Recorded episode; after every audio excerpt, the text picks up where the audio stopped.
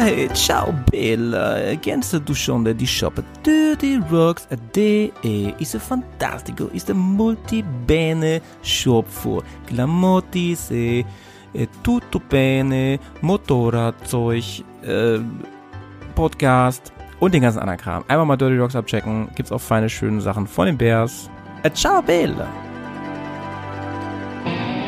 Abenteuer, Reise, Motorrad, Offroad, Wildnis, Action, Blödsinn! Bears, Komm, wir nehmen dich mit auf die Tour. Mit der Reisemopete ab in die Natur. Mach den Grill an, Bier und Fleischsalat. Setz dich zu uns, Bergkast ist am.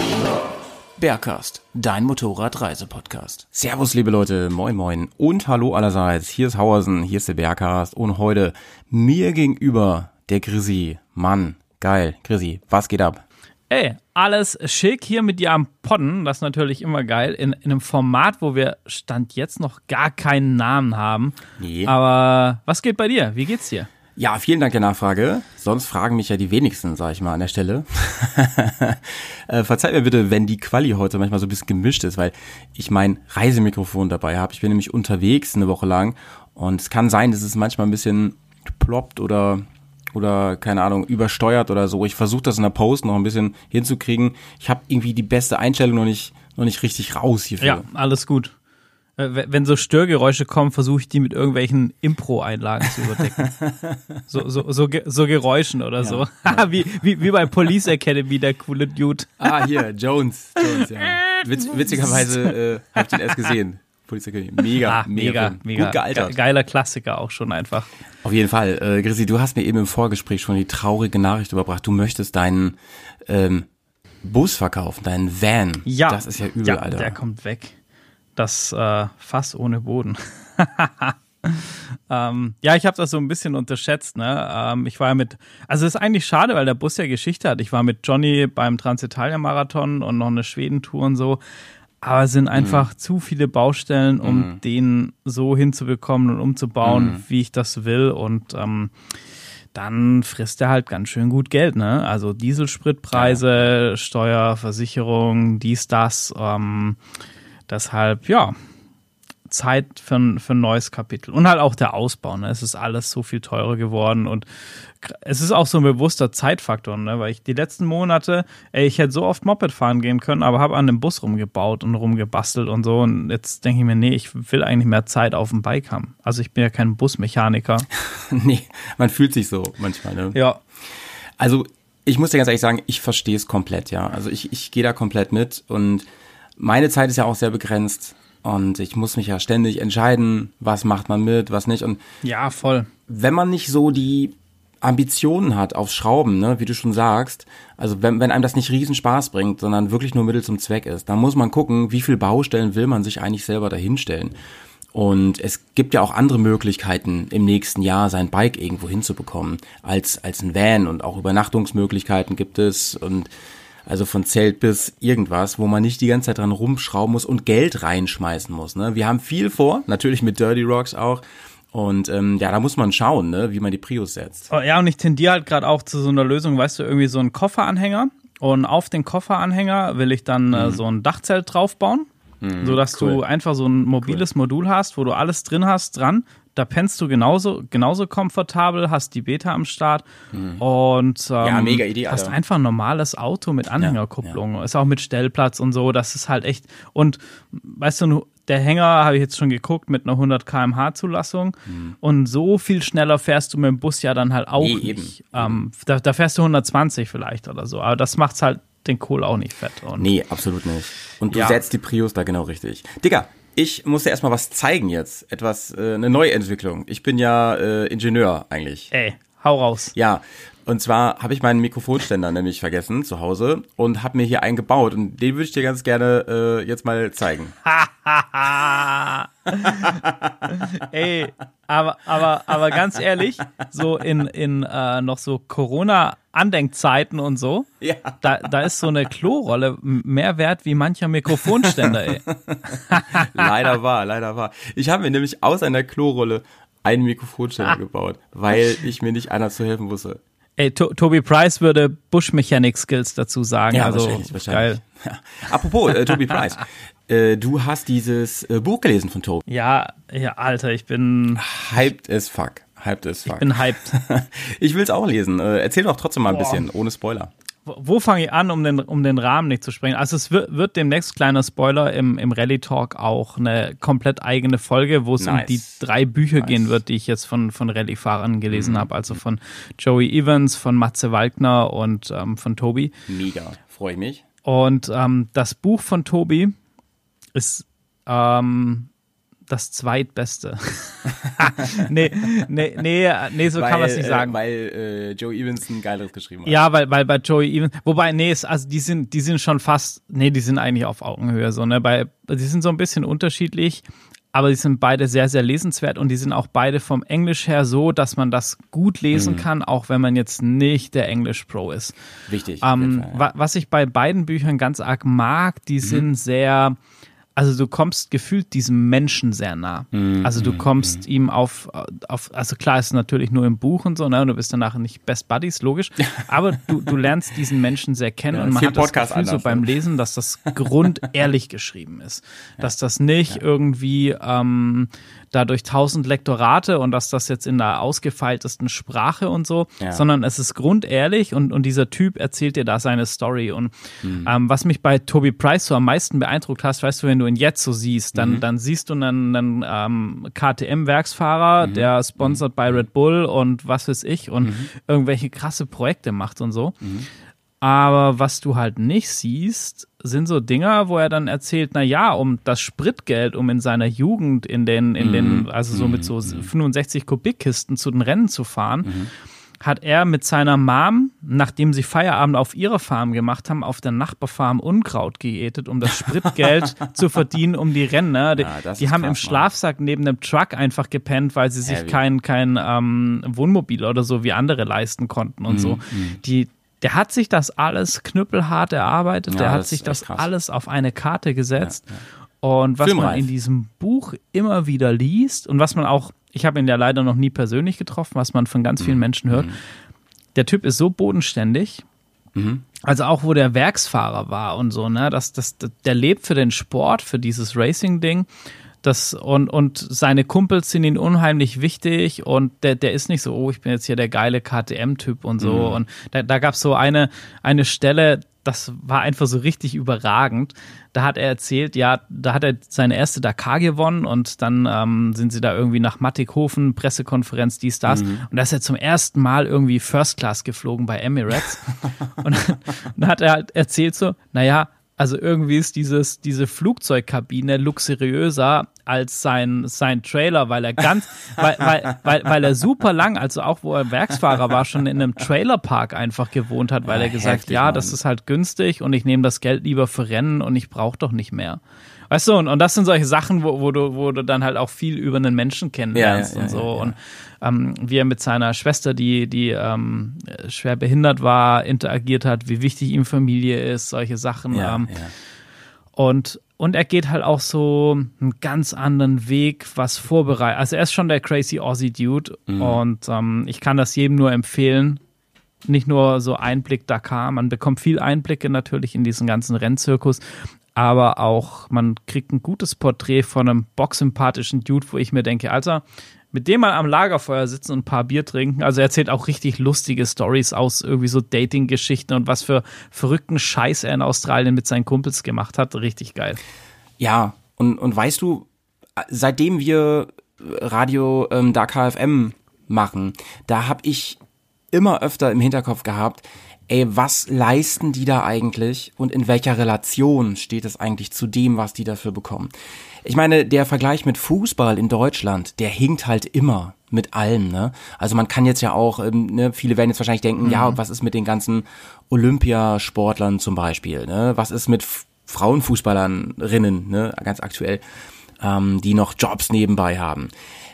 Ich will das auch gar nicht alles so gegenüberstellen, aber ich finde den Vergleich zum, zum Männerfußball kann man schon mal ziehen, denn das sind halt Top-Athleten, die arbeiten auf absolutem Weltklasse-Niveau und da reden wir über eine Physis, die unfassbar ist, über eine technische Kompetenz, die super krass ist, über diesen riesigen Aufwand, der dahinter steht. Und weißt du, die können ja auch nicht länger arbeiten als, ähm, sag ich, keine Ahnung, Mitte 30 oder so. Dann ist, dann kannst du nicht mal auf Weltspitze mitfahren. Und wenn jetzt so ein Matthias Wagner zum Beispiel, ne, oder meinetwegen der jetzige Toby Price, die haben Titel gewonnen, die sind im Team KTM, da mögen die ja noch ganz gut Kohle kriegen, auch wenn es, auch wenn es wahrscheinlich in keinem Verhältnis steht zum Fußball. Aber wie viele wirklich Ja. ja, wie in vielen Sportarten, anderen Sportarten auch, wie viele sind da wirklich, müssen gucken, wo sie dann bleiben, ne? Die haben, die verdienen da nicht die Millionen, können sich was auf die Seite legen. Also bei Tobi prophezei ich, ja, der wird der nächste Stefan Peter Hanse. Ja, ja. Weil der, weil der ist auch verdammt schnell auf vier Rädern. Ich bin mir absolut sicher, dass wenn der ähm, den, den Zweirad-Sport ähm, aufgibt, dass wir den auch, weil Ja. der fährt ja schon, also der, der hat ja, ich weiß nicht, ob, ob wie bekannt das ist, der hat ja das Finky Desert Race, also dieses ähm, Rennen in Australien ist irgendwie äh, 260 Kilometer, fährst du, also das ist, du fährst von ähm, Adelaide nach Finky und äh, am nächsten Tag dann zurück. Das sind so 260 Kilometer. Und er hat das ja so getimt, dass er an dem einen Rennen ähm, mit dem Auto losgefahren ist, diese 260 Kilometer gefahren ist, dann im Auto rausgesprungen, in ein Flugzeug gesprungen, zurück zum Start geflogen, ist da aufs Motorrad, um das Rennen. Und, und sein Ziel war, das Rennen im Auto und im Motorrad zu gewinnen. Und hätte auch fast geklappt. Mit dem Auto hatten sie wegen technischen Defekt dann ausgeschieden. Ähm, also der ist schnell im Auto, den werden wir da auf jeden Fall lange im Sport noch sehen. Aber was halt so ist, und man kann es natürlich sagen, na, das, das ist ja denen ihre Entscheidung und so. Aber es kommt in diesem Buch auch immer wieder ganz klar raus, ne? Das ist halt ein Sport, Ja. auch wenn der viel sicherer geworden ist. Ähm, Der lebensgefährlich ist. du siehst da Freunde sterben. Genau, genau. Das ist einfach so. Ähm, zwar viel weniger als früher, ja, aber auch so, ne, Toby Price hat sich, äh, hat äh, das Genick dreifach gebrochen gehabt bei seiner schweren Verletzung. Der hat das, ne, es ist davon wieder zurück aufs Bike gekommen und also gefühlt in jedem Kapitel ist mindestens ein größerer Knochen gebrochen, was mit irgendeiner OP und irgendwas wird da wieder zusammengenagelt und geschraubt und er hat da schon auch Heftig, wirklich Sachen oder Momente, wo er halt dann ähm, sagt, naja, boah, was tue ich meiner Familie an? Ähm, ist es das überhaupt wert? Aspekt, ich ich genau. weiß jedes Mal, wenn ich rausgehe zum Rennen fahren, nicht, ob ich lebend zurückkomme aus diesem Ding und so. Und das hast du halt beim Fußball oder so einfach nicht. Also da muss schon viel schief gehen. Es gibt ja durchaus so einige positive Beispiele von Fahrer oder Fahrerinnen, die gewechselt haben. Ne? Jutta Kleinschmidt zum Beispiel. Ja. Ja, Nanni Roma, Stefan Peter Hansel. genau. Ja, total, ja. Und ähm, das macht natürlich irgendwie Hoffnung oder dass man halt irgendwo in einem Rennstall eine Position Ja. findet. Aber ey, das können halt, das können halt nicht Ja. alle, ne? Ja. Wie in anderen Sportarten auch. Also große, große Empfehlung. Link hier in den Show Notes. Da könnt ihr das Buch ergattern, wenn ihr da jetzt Bock drauf bekommen habt. Ich denke, Grissi äh, konnte euch hoffentlich, so wie mir, ordentlich Lust machen auf das Buch. Und ähm, ihr könnt zu Hause nochmal den spannenden Weg von Tobi zum Weltstar nachlesen. Ja, auch so krass, wie er den Weg zu KTM gefunden hat und alles. Also ist sehr, sehr lesenswert, wenn man sich ein bisschen dafür interessiert und ist aber auch einfach super unterhaltsam geschrieben. Also ich, ich will jetzt die ganzen lustigen Anekdoten nicht vorwegnehmen. Ähm, das das ja, äh, lohnt sich auf jeden Fall. Endurance heißt das Buch von Toby Price. Ähm, genau, könnt ihr mal gucken. Also Grissis Leseempfehlung des Ja, Monats. ist ein bisschen schwierig in Deutschland zu bekommen teilweise. Also ich habe lang drauf gewartet über meinen Local Buchdealer und so ging das dann aber. naja, als, als E-Book aber schon, da kriegt man's, oder? Doch, aber es ist gerade schon wieder nicht als, ähm, also als E-Book ja, Mhm. als ähm, Taschenbuch nicht, nicht verfügbar. Aber, Aber das, an, das, das andere Buch, das kriegt man. Das weiß ich. das, das andere Megabuch von, von Joey ist übrigens äh, verfügbar. Das sind zwei Tage bei euch und ähm, ist echt vergleichbar. Natürlich eine komplett andere Geschichte, aber auch super inspirierend und so ein sympathischer Dude kann ich auch nur empfehlen. Beide Bücher, große Klasse. Liebe Leute, ihr merkt immer, wenn der Grissi hier ist, ob wir nun über äh, Ausrüstung und Zubehör und Klamottis reden oder worüber auch immer. Irgendwie ist Rallye immer ein Thema. Grizzy und Rallye, das gehört für mich zusammen.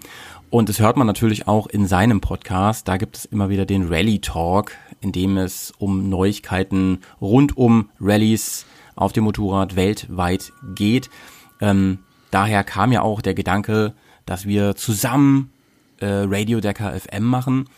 Und wenn ich dich schon mal hier gegenüber habe, Chrissy, dann wäre es cool, oder ich sag mal, wünsche ich mir von dir natürlich ein kleines Update, dass du uns mal hier abholst und uns äh, erzählst, was gibt's Neues aus der Rallye-Welt, Puh, also es gibt, ähm, ohne zu viel zu spoilern. ja, wir, wir, wir, wir spoilern so ein bisschen. Und zwar ähm, ist gerade so eine kleine Durststrecke.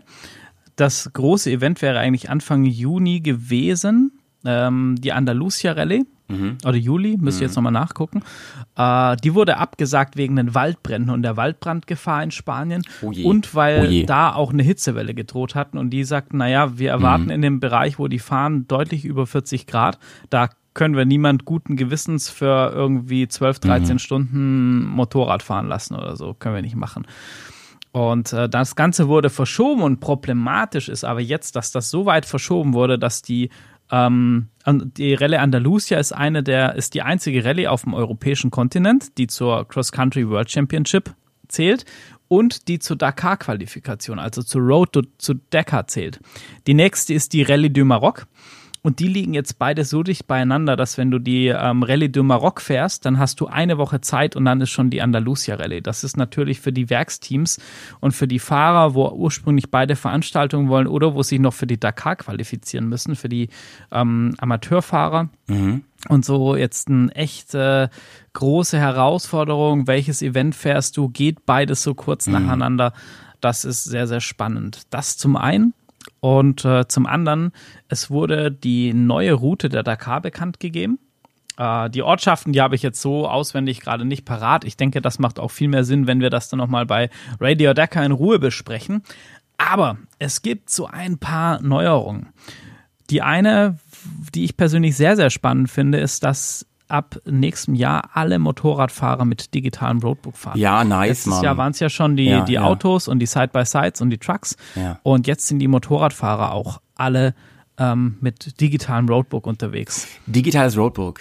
Da müssen wir heute an anderer Stelle auch nochmal drüber sprechen. Unbedingt. Und ähm, dann zwei Punkte, wo ich, wo ich jetzt, glaube ich, noch ansprechen möchte zur neuen Route, wo ich sehr, sehr kritisch sehe. Und das ist ja so, ne, Radio Dakar, wir haben ja auch, sagen, wir lieben den Sport, wir lieben die Dakar, wir lieben das Rallye-Ding, aber ah, das ganze Thema mit Dubai und so, da haben wir ja schon öfters mal kritisch den, den Finger gehoben, sag ich mal.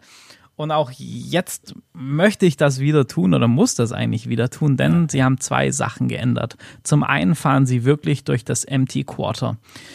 Und das Empty Quarter ist ein, wie der Name schon sagt, einfach ein leeres Gebiet. Ein riesiges Wüstengebiet. Und Ja, da ist halt wirklich, ich weiß gar nicht, wie groß das ist, aber gigantische Ausmaße und das ist einfach nichts, gar nichts. Keine Infrastruktur, 0,0.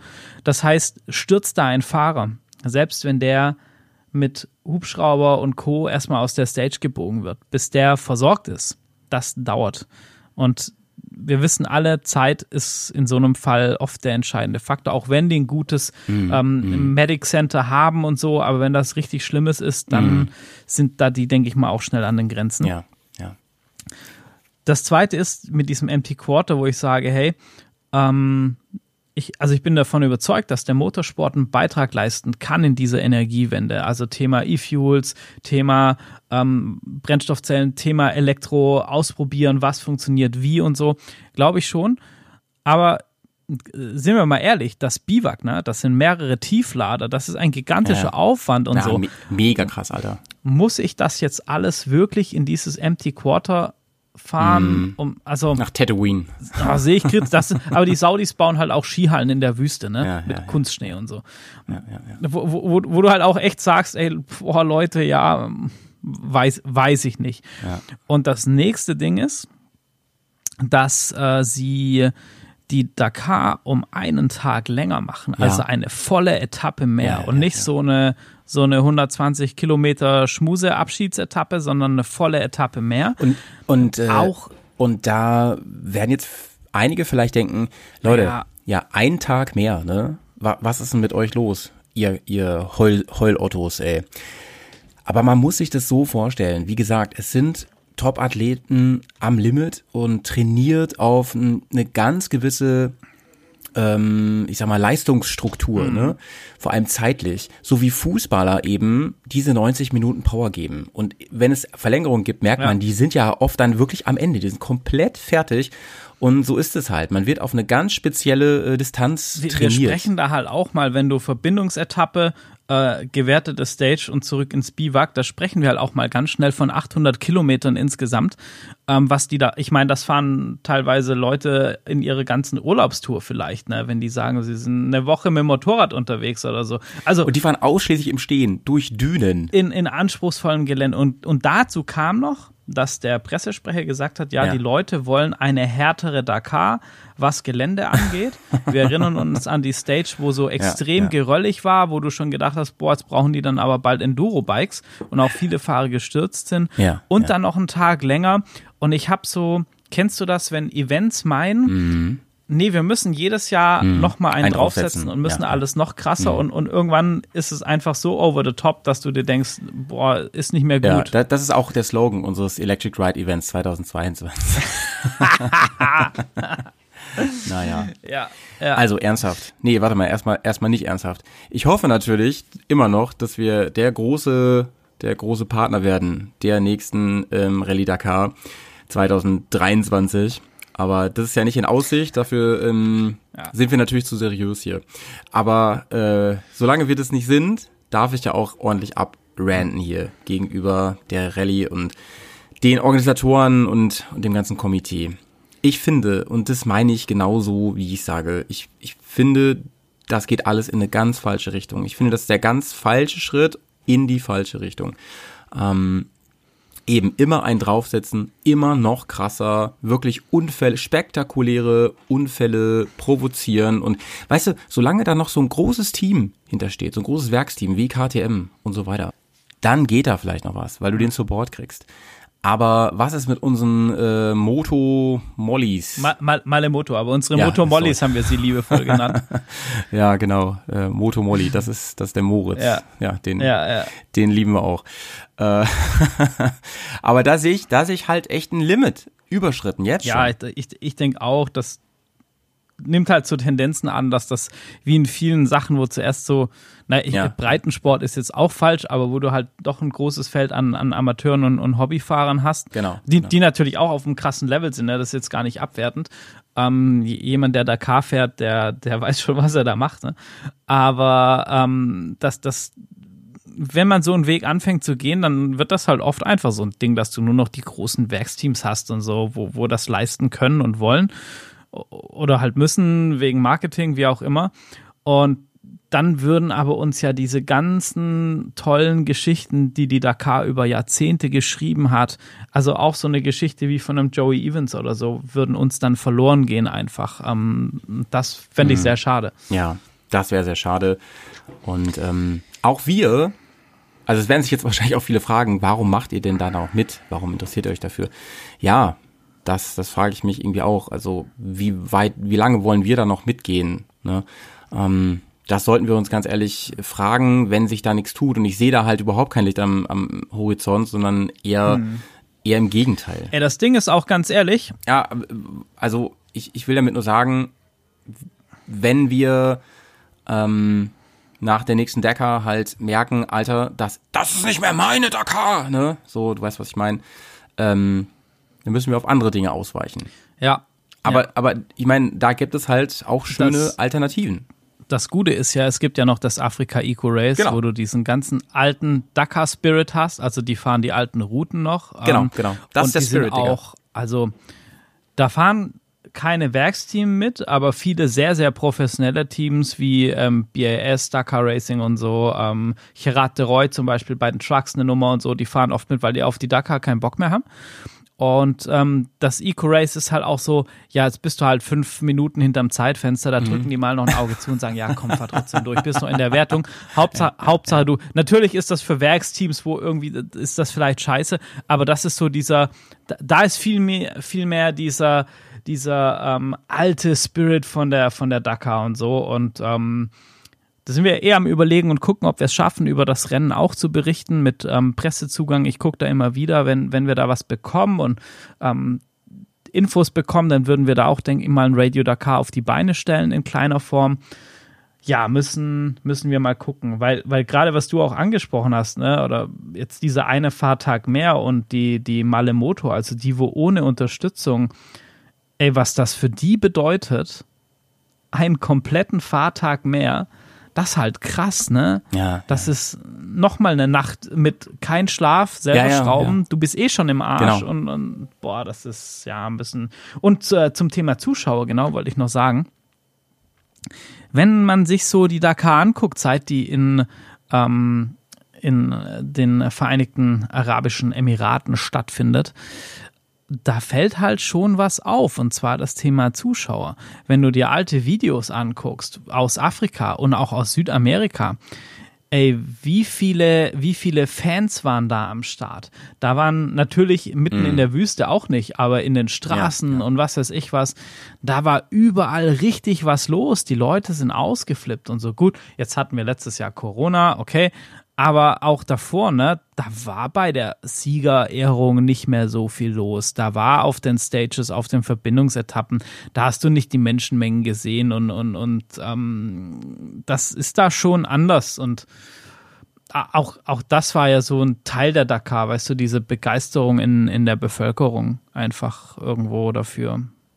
Naja, wir werden sehen. Wir werden sehen und wir werden jetzt was anderes hören. Wir müssen mal einen Themenwechsel machen, Chrissy. Ja, Denn wir haben das Ding ja hier Dirty Talk genannt. Und das nicht, weil es eine reine Werbeveranstaltung ist, aber wir wollen natürlich Dirty Talken, Yeah, oder? Let's get dirty. Nee, let's talk dirty to me. Let's talk dirty to me.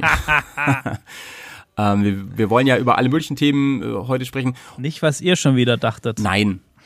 Äh, doch, unsere Zuhörerschaft denkt nämlich ausschließlich an äh, äh, im Dreck spielen. Ne? Chrissy, was fährst denn du im Moment eigentlich für einen Reifen? Ähm, auf welchem Bike? Auf deiner großen Der Enduro. auf der auf der ähm, Afrika Twin Genau. ist der Mitas E09 Ah ja, okay. und auf der Beta ist der ähm, Metzler Six Days. Zur Mieters, da gibt's noch einen Audiokommentar nach dem Podcast äh, und gleich zu dem Reifen, über den ich jetzt sprechen möchte. Denn äh, das ist keine Werbung, Leute. Auch wenn es ein bisschen in die Richtung geht, weil ich äh, sehr begeistert bin von dem, was ich bisher über diesen neuen Reifen gehört habe. Die Sabine zum Beispiel von uns aus dem Team, die hat sich den auch draufziehen lassen und die war auch sehr begeistert. Die Rede ist vom neuen Metzler Karu 4. Das Ding scheint wirklich ein unfassbar toller Kompromiss zu sein zwischen Gelände und Straße. So ungefähr 50-50. Ich hatte ja bisher als meinen neuen Reifen immer den Heidenau Ranger im Auge, aber ich tendiere momentan echt zu diesem Teil, weil so viele Leute aus meiner Umgebung äh, sich so positiv äußern über dieses Ding. Ähm, ich fahre ja seit ein paar Jahren eigentlich nur noch den Continental TKC 80 und also die Ritter Sportschokolade, ja, mit den fetten Blöcken. Ich finde ja nach wie vor, der funktioniert im Gelände halt ganz großartig, aber man muss sich ja auch mal öffnen irgendwie und äh, vor allem die Laufleistung, die macht mir schon sehr zu schaffen. Das Ding ist zumindest mit meiner schweren Maschine und meinem äh, äh, Motor mit, mit über 100 PS ist das Ding nach 5000 spätestens hinten runter. Und ähm, zum, zum, zum äh, Metzler Karu 4 habe ich zuletzt eine Nachricht bekommen, nach der ich auch gefragt hatte, von niemand geringeren als meinem Freund Valley, den ich ja ähm, sehr lieb habe und der äh, früher immer den, ah, was hat er früher gefahren? Den Anarchy, genau, Anarchy Wild fuhr er früher und jetzt, ich weiß nicht, ob man sagen kann, umgestiegen, auf jeden Fall hat er den gerade drauf und er ist wirklich auch hin und weg und diese Nachricht möchte ich euch nicht vorenthalten, die er mir geschickt hat, die ist ein bisschen länger, aber es lohnt sich und ich wette, danach überlegt ihr auch, euch den Karu mal draufzuziehen. Hier also ein paar Infos aus erster Hand von Valley und Turi. Ja, wir haben den gleichen Nachnamen, weil wir verwandt sind. Bears und Tour und Waller und Tour. Geiler, geiler Spruch, den ich äh, an der Stelle immer gerne bringe. Ne? So, jetzt habe ich die Zeit überbrückt, bis ich die Datei gefunden habe. Hier kommt äh, Valley. Grisi, hör dir das mal an und dann reden wir gleich nochmal kurz über den Karu und der wahrscheinlich mein neuer Reifen wird. Merhaba live aus der Türkei. Hier meldet sich der Walle von Walle on Tour.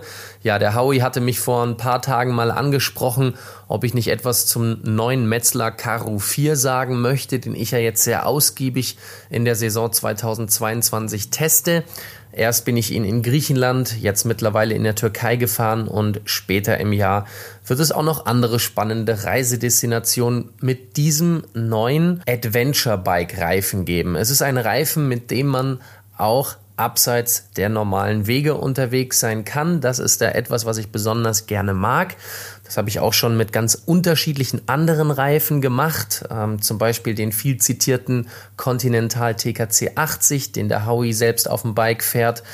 Den Reifen, den ich die letzten Jahre viel gefahren bin, den Anarchy Wild von der Firma Michelin und jetzt den Karu 4 von Metzeler. Der Name Karu, den gibt es bei Metzeler schon etwas länger.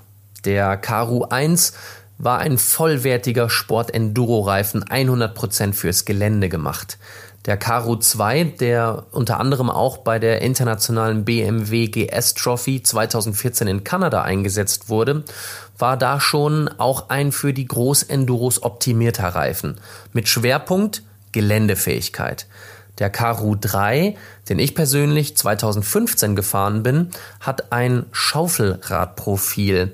Mit diesem Profil habe ich eine relativ große Auflagefläche auf der Straße und somit kam mir persönlich dieser Reifen mehr straßenorientiert vor. Der neue Karu 4 verbindet eigentlich alles aus den vorherigen drei Generationen mit ziemlich viel neuer Technologie. Zum Beispiel das patentierte Multi-Pitch-Profil-Design. Das heißt, ihr müsst euch vorstellen, das Profil ist in unterschiedliche Blöcke aufgeteilt. Dieses Aufteilen der unterschiedlichen Bereiche auf der Lauffläche sorgt dafür, dass der Reifen weicher und somit viel leiser abrollt. Ja, denn bei den stollenartigen Reifenprofilen, wenn man jetzt mal alle Hersteller so zusammennimmt, hat man oft das Thema der Geräuschentwicklung. Manchen Leuten ist das einfach zu laut, weil, wenn wir mal ehrlich sind, sind wir ein Großteil ja doch auf Asphalt oder festem Untergrund unterwegs. Und da fahren wir meistens auch ein etwas höheres Tempo.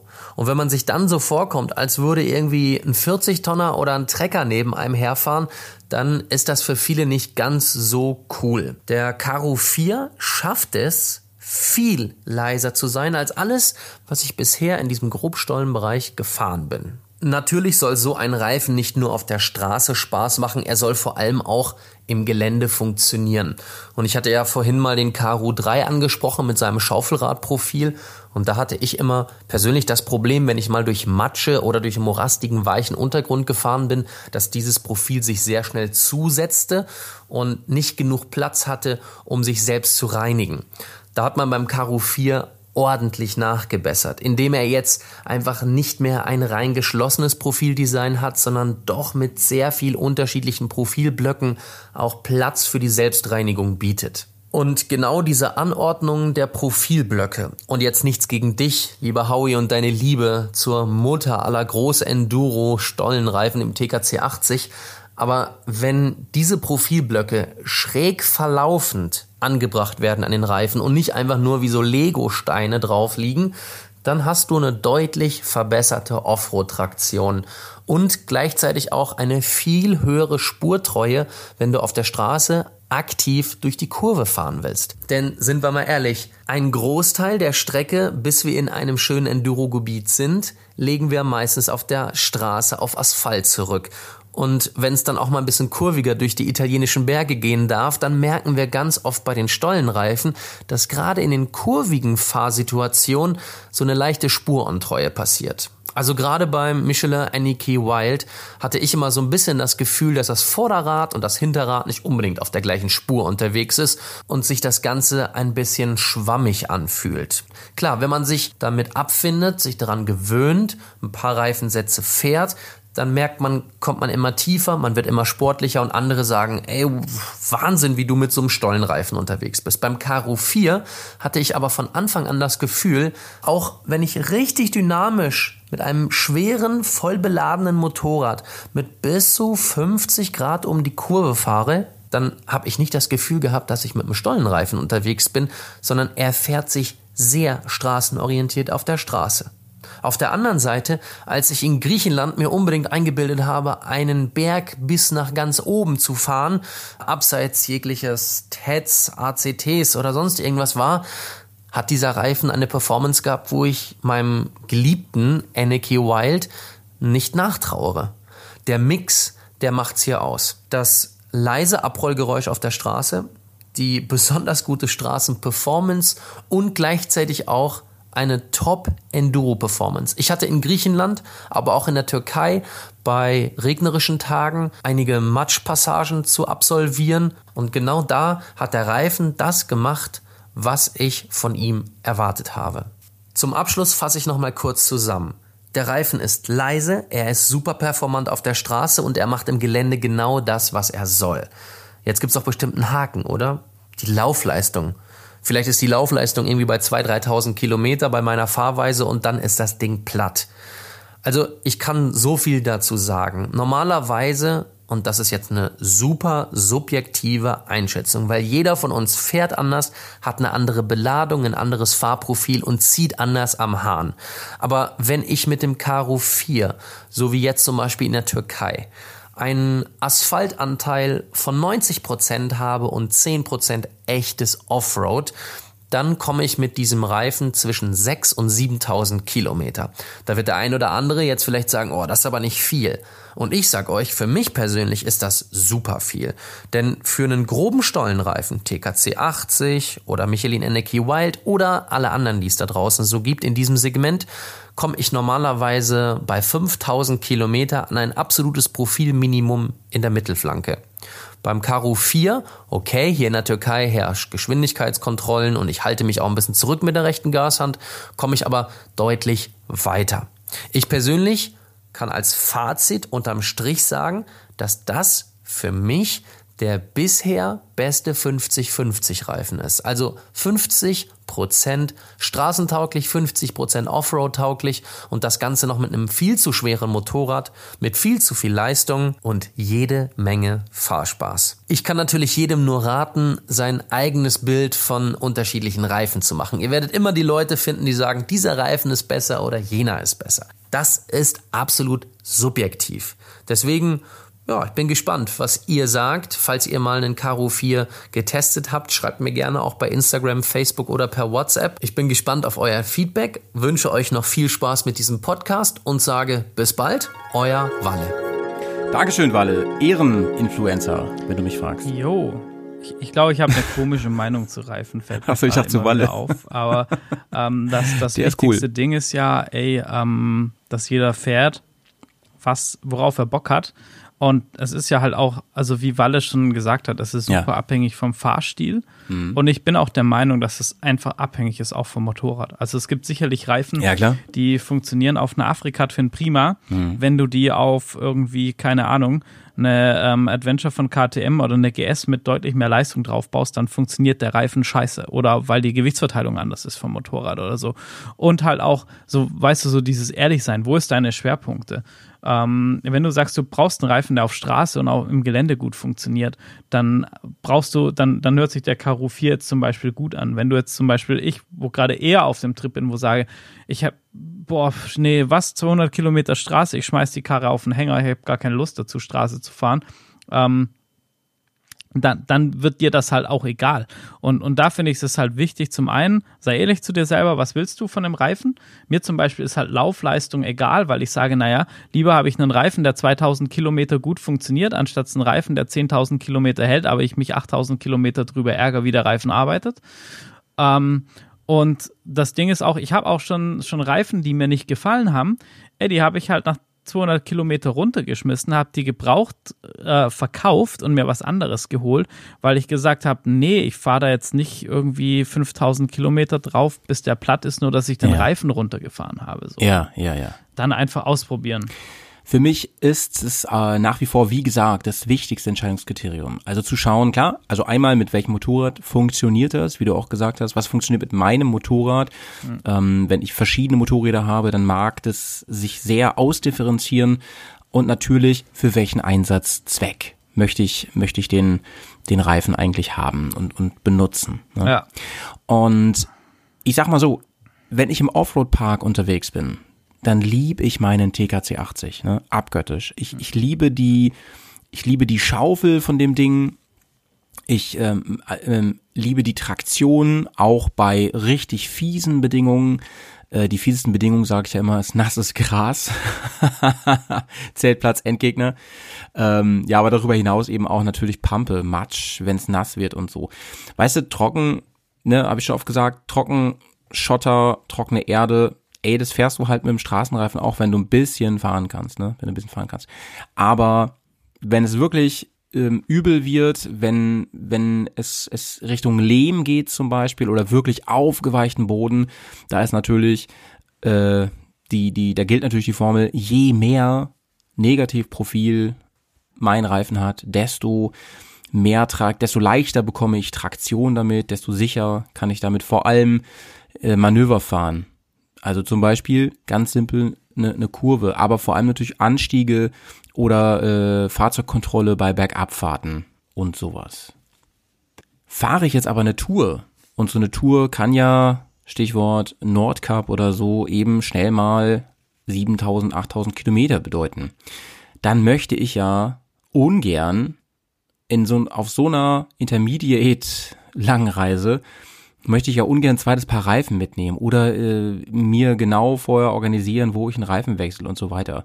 Da brauche ich einen Reifen, der Offroad natürlich funktioniert, der aber auch eine gewisse Laufleistung bringt. Und ich finde eine Laufleistung von mindestens 7000, das ist schon äh, etwas, was man als Reiseendurist ähm, äh, an Anforderungen stellen sollte und muss an seinen Reifen.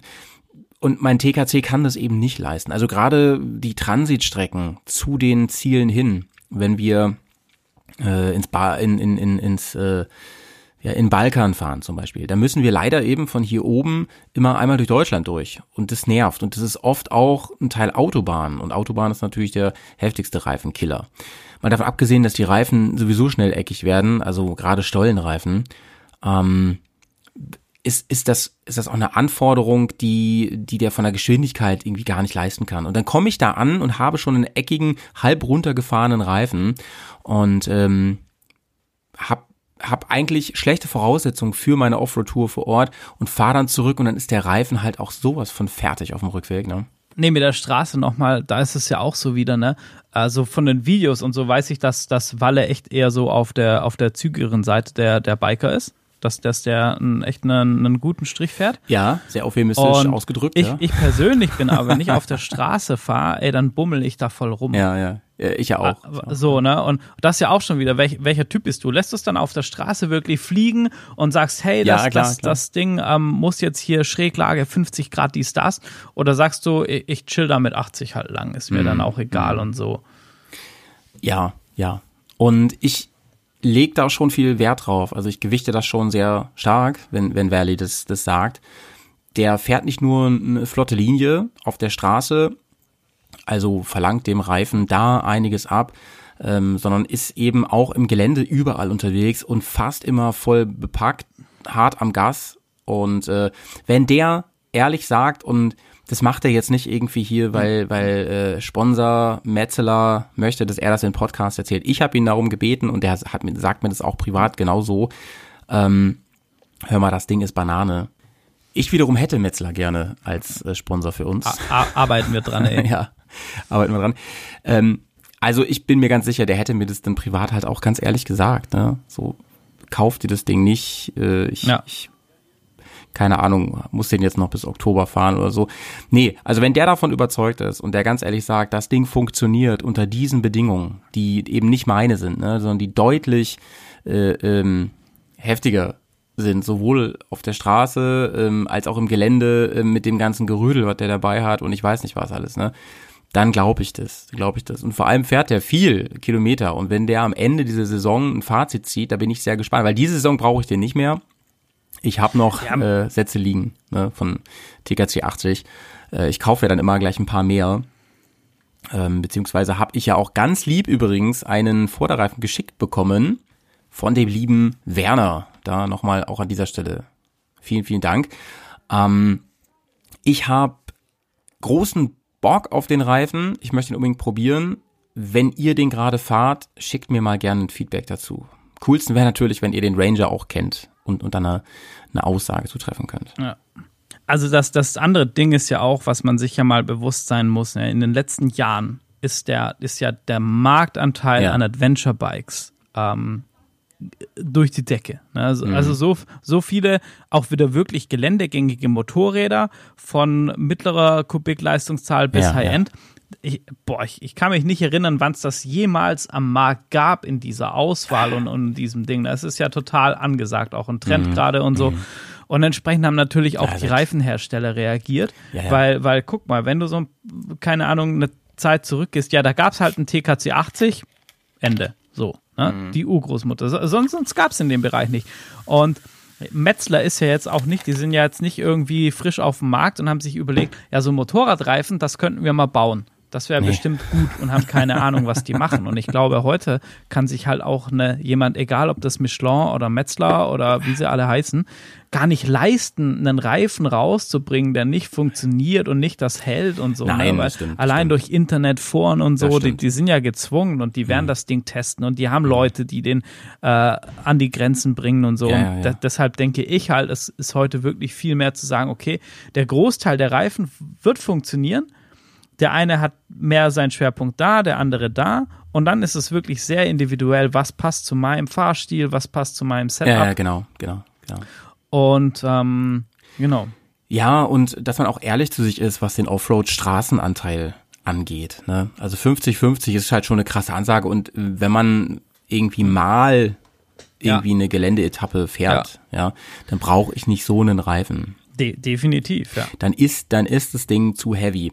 Aber wenn, wie gesagt, der, der Valley fährt mit einem viel zu schweren Bike rum und wenn sich das Ding da gut macht und vor allem lange macht, da sind wir nach der Saison jetzt schlauer, dann ist es auf jeden Fall mein Favorit für nächstes Jahr. Und ähm, viel, ich denke mal, viele von euch überlegen, gerade bei dieser Auswahl, du sagst, dass viele äh, äh, haben hier schöne Töchter, viele Reifenfirmen. ähm, und ein bisschen was, Ja. ein bisschen was nehmen sie sich halt schon an der Spitze. Ähm, dann ist das eine schwere Auswahl und ich glaube, da ist man auch dankbar, wenn man so erste Handerfahrung hat. Aktuell bin ich mit dem E09 super zufrieden. Ähm, der macht auf der Straße deutlich mehr Spaß, als man denkt. Lautstärke geht auch. Und äh, im, im Gelände ist das Ding eine absolute Grip-Bombe. Das ist, also wir hatten das ja im Vergleich, der, hat- der hat äh, stellenweise, also Johnny könnte das jetzt nochmal noch mal kommentieren, der hatte äh, nochmal eine Ecke mehr Grip als der Anarchy Wild, den Johnny drauf hatte. Ähm, also ich bin da wirklich in, in steil Geröll hängen, im Schlamm, was weiß ich, mit der Twin angefahren, ne? ohne Probleme, mit ohne Traktionskontrolle, ohne, die, die, die hilft ja nicht, das Motorrad, ne? So, und, und das hat, das ging wahnsinnig ab. Also der ist fast, also der ist fast auf, auf dem Niveau wie der, wie der Six Days auf der Beta vom Grip her. Und das, das ist schon, schon enorm. Aber ja, also man sieht an den Blöcken und so, da ist der Verschleiß schon, schon da. Also ich denke mal, der ist halt so nach 2.000, 3.000 Kilometern ist der, ist der durch. Das ist eben so. Mal gucken, was danach drauf kommt. Ja, da schauen wir mal, ne? Das verrät's uns dann. Ähm, wir haben jetzt ungefähr die Hälfte rum vom Dirty Talk heute und das ist für uns natürlich immer eine tolle Gelegenheit, um mal ganz kurz zum WC zu gehen, sanitäre Wellness zu betreiben und natürlich auch unsere Bergcast Playlist mit Songs zu füttern. Grisi, ich hoffe, du hast dir im Vorfeld ein paar Gedanken gemacht, welchen Song du auswählst für unsere Playlist und, und die äh, dadurch bereicherst. Diese Playlist, die findet ihr in den Show Notes, die ist bei Spotify, die kann man sogar ohne Abo hören, aber das ist irgendwie durcheinander, habe ich mir sagen lassen. Ähm, aber folgt ja doch mal, der folgen schon ein paar hundert Leute. Chrissy, also hast du dir im Vorfeld was überlegt? Ah, ja, unbedingt. Und zwar ist das von Rise Against Nowhere Generation. Laber nicht, Digga. Den habe ich hier auf dem Zettel stehen. Das, das, das gibt's doch Echt nicht. jetzt? Echt Ah. Ohne Flachs, ey. Hier, ich zeig dir mal. Ich zeig dir mal in die Kamera. Ey, Ja, ja, ja. auf jeden Fall. Ey. Gönnt euch, gönnt, gönnt euch, euch. gönnt euch den mal. Bis gleich, ihr kleinen Reisemäuse.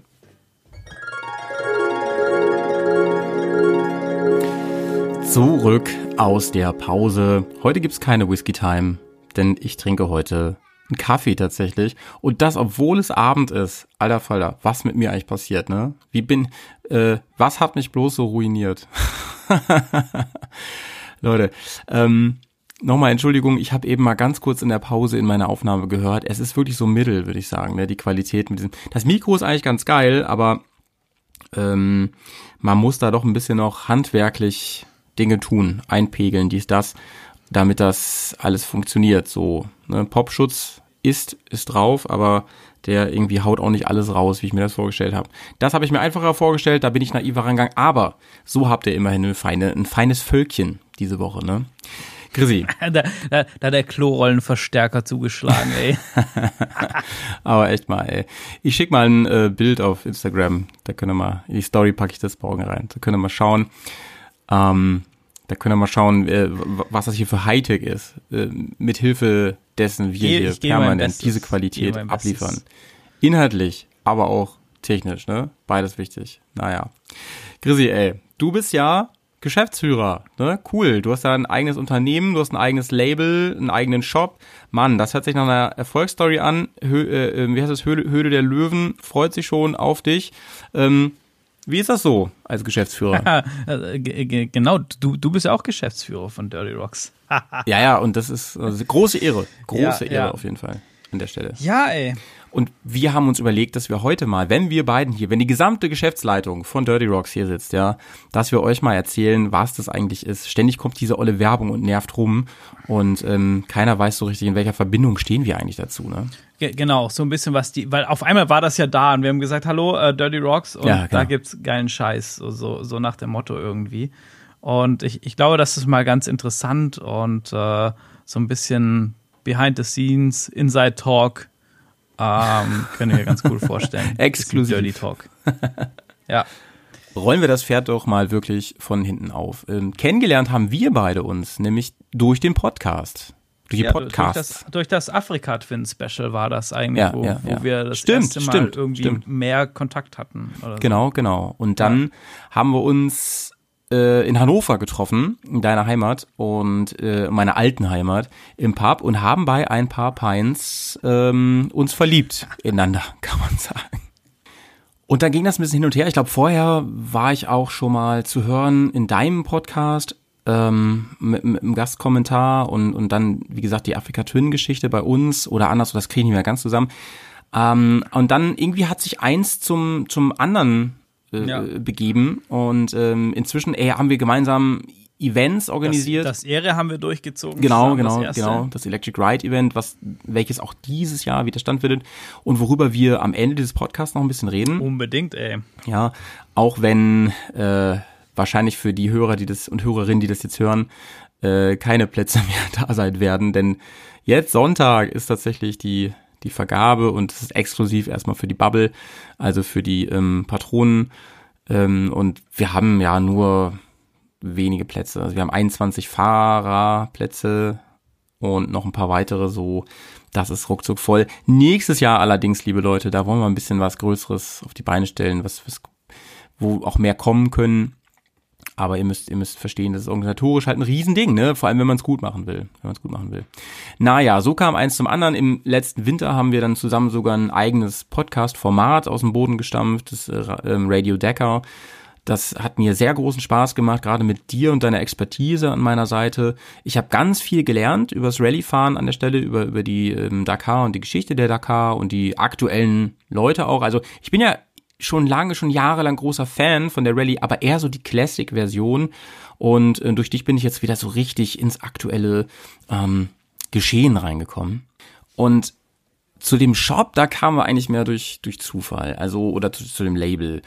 Denn ich hatte schon lange die Idee, einen Weg zu finden. Also ich wollte unbedingt einen Weg finden, wie ich ähm, Sachen anbieten kann. Also die, weil einfach viele danach gefragt haben. Ich habe mal so Tassen rausgehauen und sowas früher, aber das war halt äh, super schwierig. Die kann man ja nur verschenken im Prinzip so. Ähm, weil das muss ja alles offiziell angemeldet sein. Mir war das irgendwie immer zu kompliziert und dann habe ich so gedacht, Mann, so viele Leute gibt es auch nicht, die da die Bock drauf haben und deswegen so, so einen Aufwand machen mit allem, mit Gewerbeanmeldung, mit Steuer.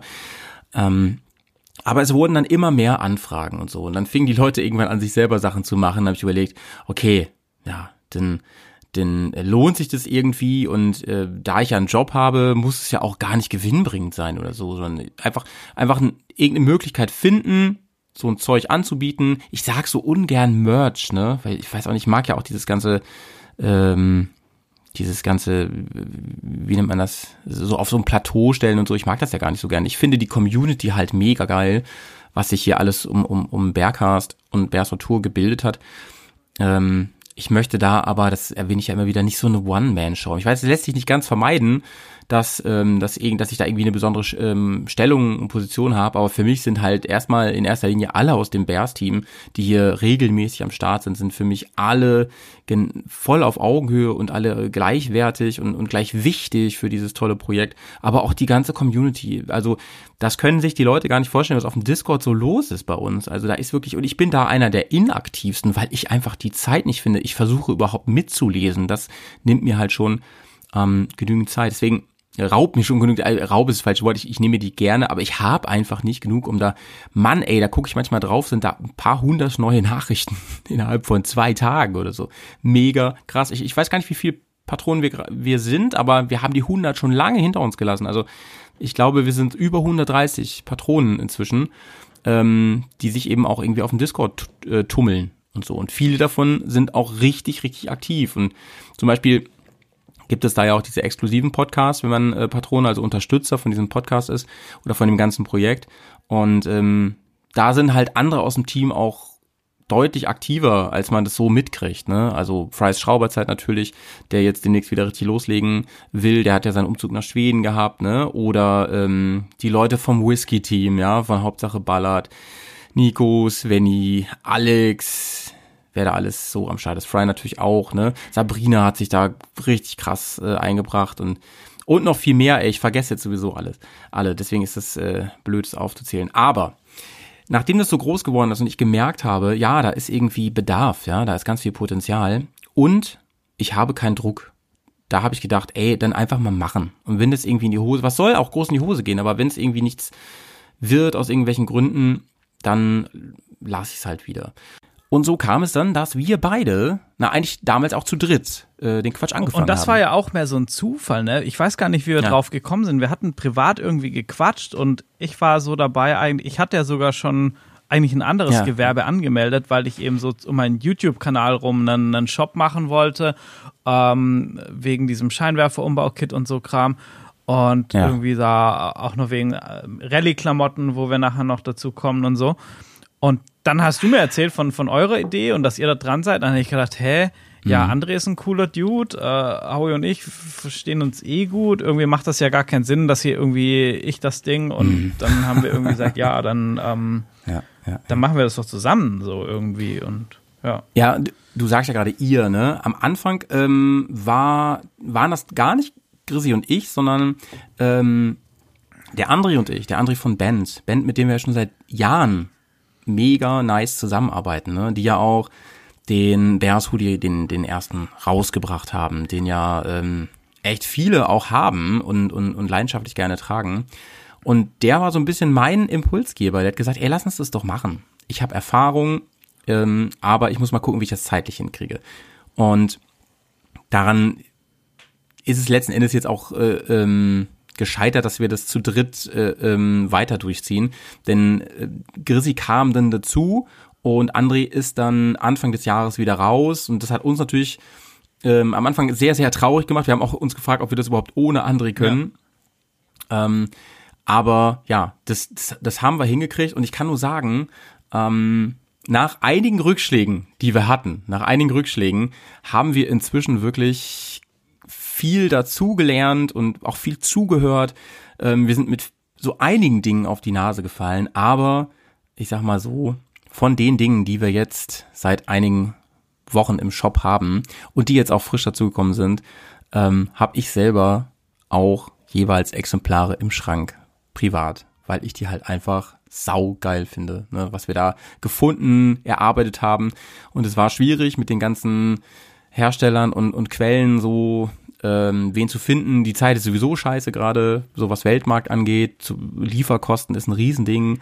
Ähm, dann Qualität, Größen, äh, Quantität, das ist ein, ein Riesenproblem. Aber wir haben das irgendwie hingekriegt und ich finde, das, was jetzt gerade im Shop ist und das, was auch dazukommen wird, das ist halt echt geiler Scheiß, Mann. Ja, das mal ein Statement, ey. War, war aber auch ja ein ganz schöner, ganz schöner Weg dahin. Ähm, also bis es so ist wie jetzt. Aber wenn ich so an die Anfangszeit denke, wir waren natürlich voll hyped ähm, und hatten tausend Ideen. Vor allem wir beide, wo wir so gar keine Ahnung hatten von dem ganzen Ding, muss man auch offen sagen. Ähm, da, da war das gut, dass, dass André einfach so äh, uns da viel von, von seinen Erfahrungen einfach mitgeben hat können. Aber also die, die Sonnenbrillennummer, die werde ich, glaube ich, einfach nie vergessen, ey. Die das war so geil, ey. Ähm, glaube glaub, glaub ich, können wir hier erzählen, ne? wir wollten Mhm. eine Sonnenbrille für euch bringen, so eine richtig geile. und dann haben wir Geschichte, irgendwie Digga. erst mit China und so, und das war aber alles dubios und mit der Qualität schwierig Ja, und so. ja, ja, ja. Ähm, ja, und ich, ich habe so früher, ja äh, erzähl mal, erzähl mal. Äh, ja, ja, und ich, ich habe ja in meinem, in meinem früheren realen Leben Job, also der, wo die Brötchen bezahlt, äh, Produktmanagement gemacht ähm, in einem Handelsunternehmen. Was ich auch so, später das- erst rausgefunden kenn ich habe. das so Ja. ein bisschen, aber Ja. halt überhaupt nicht in dem Bereich, wo wir jetzt unterwegs Ja, sind. ja, ja, ja. Und ich habe es dann tatsächlich geschafft, irgendwie ähm, an den Hersteller ranzukommen, der unter anderem für Red Bull die Brillen macht. Ja. Denn wir haben ausschließlich, ausschließlich die Absicht, nur Produkte, die rallymäßig eingesetzt werden, äh, Ge- zu verkaufen. ge- Genau, oder, oder halt einfach die immer, weißt du, so eher so oben sind von Mhm. Qualität und so. Und äh, hab dann mit dem gequatscht und ich, ich muss auch, ich, ich habe halt auch keine Hemmung, ne? Ich rufe da halt an und sag so und so und ja. Und ähm, das war auch alles ganz cool und Mhm. aber letzten Endes ist dann gescheitert, worum es um Mengen ging. Und der hat uns dann aber gesagt, ja, pass auf, ähm, bei uns müsst ihr so und so viel 100 Stück abnehmen, aber hier gibt's irgendwie so ein paar Hersteller in Italien. ähm, sucht da mal, ähm, die machen das auch in kleineren Und Mengen. da Also, hey, nahm kannst das uns einen Übel. Tipp geben, hat uns das vermittelt. Dein Lauf. Hatten wir dann ein Teams-Meeting mit dem Geschäftsführer und ich weiß gar nicht Oh mehr, was Mann. der andere war. Digga, Digga. Ey, wir saßen da wirklich, wir hatten uns sogar Hintergründe gebaut für unser Zoom mit Dirty Rocks drauf, damit wir professionell rübergekommen und es hat wohl auch geklappt, Ja. haben uns echt ernst genommen. Ich, ich meine, ich habe ja so, so komplett so eine Business-Präsentation, Ja, ja, so voll auf dicke Hose gemacht, vorbereitet. Ja, und dann, dann ging das halt hin und Ja. her und ähm, ja, also du hast das ja wirklich mega geil gemacht, auf Englisch auch alles, ne, das fand ich da auch schon beeindruckend, Äh, du sprichst ja echt ein gutes Business-Englisch auch, was ja echt was ganz anderes ist als dieses Netflix-Englisch, was ich spreche. Und ähm, das war halt schon echt eine witzige Nummer. Dann haben die halt irgendwann äh, ähm, gesagt, ja, also wir finden es super geil, wie aufstrebend ihr seid, welche Ideen ihr habt und so, ne? Und dann ging es halt irgendwann zu der Frage, ja, ähm, wie viele äh, müssten wir denn kaufen? Wie viele müssten wir denn kaufen, abnehmen, damit sich das für alle Seiten auch irgendwie lohnt, ne? Ja, dann war, war das eine, ah, das war auf jeden Fall schon im, im vierstelligen Bereich. Ich weiß gar nicht mehr, wie viel das war. Ich glaube Also 5000. ein paar tausend Stück irgendwie oder auf jeden Fall deutlich über tausend Stück. Also die Qualität war halt mega, ne? Das will ich sagen. Es waren wirklich geile Brillen, so, so mindestens Ja. so Oak, Oakley-Niveau, würde ich sagen, richtig nice. Aber ey, dann haben wir uns alle über Zoom genau, angeguckt. und das war, ich weiß auch nicht mehr, was der EK war, aber auf jeden Fall wären das viele tausend Euro gewesen, Mhm. wo wir da vorfinanzieren hätten müssen. Und, und, und wir wo wir dann ja- auch gesagt haben, Alter, das sind 5000 Sonnenbrillen. Ja, in, ja, in wie schwierig, vielen. Jahren sollen wir die denn verkaufen und so, ne? schwierig, schwierig, ja. Ähm, und, und dann war halt die Frage, okay, entweder machen wir das mit China, voll, also so volles Risiko. Ja, ja, ja, ja. Und ähm, wir, hatten jetzt ja schon die eine oder andere China-Sonnenbrille Ja, mal in der Hand. Protos ich hier, ich ja. weiß immer, na, man, wenn man die richtigen Connections hat und Mhm. Leute vor Ort hat, die gucken, dann kann man auch in Fernost sehr Ja, gut ja, produzieren lassen. Aber da brauchst du die Connections und musst das Wissen und, und so. Ne? Das kannst du nicht über Alibaba eine Webseite raussuchen und dann Nee, läuft nee, das so. nee. Weil wir hatten jetzt ja auch schon ein paar Brillen in der Hand, wo wir jetzt im Nachgang dann gesagt haben, ey, Gott sei Dank haben wir das damals nicht gemacht mit der China. Ja, ja. Gott sei Dank, echt. Ja, auf Und, jeden Fall. äh, Ja, spannend. Ja, und wir haben, wir haben im Laufe der Monate wirklich einiges auch herstellen lassen und so. Das sind ja auch immer Kosten, die, da musst du erstmal in Vorkasse gehen und meistens wird nichts draus. Titanlöffel. Ja, zum Beispiel. Titanlöffel, ein Stöfchen, Ja. ein Öfchen, einen kleinen Grill, äh, also alles mögliche haben wir uns da schon machen. Der Löffel zum Beispiel, ey, der ist halt geil gewesen, mega geil sogar, mit, mit Logo drauf und so, den habe ich hier liegen. Aber wenn man dann mal guckt, was die Konkurrenz hat, zum Beispiel MSR, das ist ja so, so, so ein bisschen mein Steckenpferd, MSR, so, das ist so meine, meine Benchmark. Ähm, da kommst du nachher auf einen VK, also einen Verkaufspreis, ähm, der ungefähr auch da liegt. Und dann sind wir halt so Das, das Ding unbekannt. ist halt auch, China funktioniert halt, haben wir jetzt ja gelernt, einfach nur wirklich, wenn du die Masse hast, ne? dass du einen richtig Mhm. Genau, krass genau. niedrigen EK hast. Genau, genau, genau. Weil jetzt gerade die Frachtkosten sind wahnsinnig gestiegen über Corona. Ähm, da hast du noch Zoll und Einfuhrsteuer. Und Genau, dann genau. bleibt gar nicht mehr so viel Spielraum, wie du dir am Anfang denkst. Ja. Du denkst, boah geil, das kostet nur irgendwie, keine Ahnung, zwei Dollar oder so. Und, Ja, und ja. am Marktpreis ist so dies, das. Und dann rechnest du das durch und dann merkst du einfach so, oh, bis das hier bei mir ist, sind das ja dann doch irgendwie Ja, ja, 8 ja, ja, Euro oder so. Und. Mhm. dann ist das auf einmal ganz schnell. Wo, Wobei an der Stelle auch gesagt, ne, Marge ist uns nicht wichtig. Also Nee. in, Nee, das, ja, das nee, muss ich ich schon schon. irgendwie so tragen, ne, weil ich meine, die drei Porsche und so, die wir halt haben und uns können, die Dirty Rocks auch, Dienst Porsche. auch bewegt werden und so. getankt werden. Ja, ja, nee, ja, Spaß. Also, also gar nicht. Ne?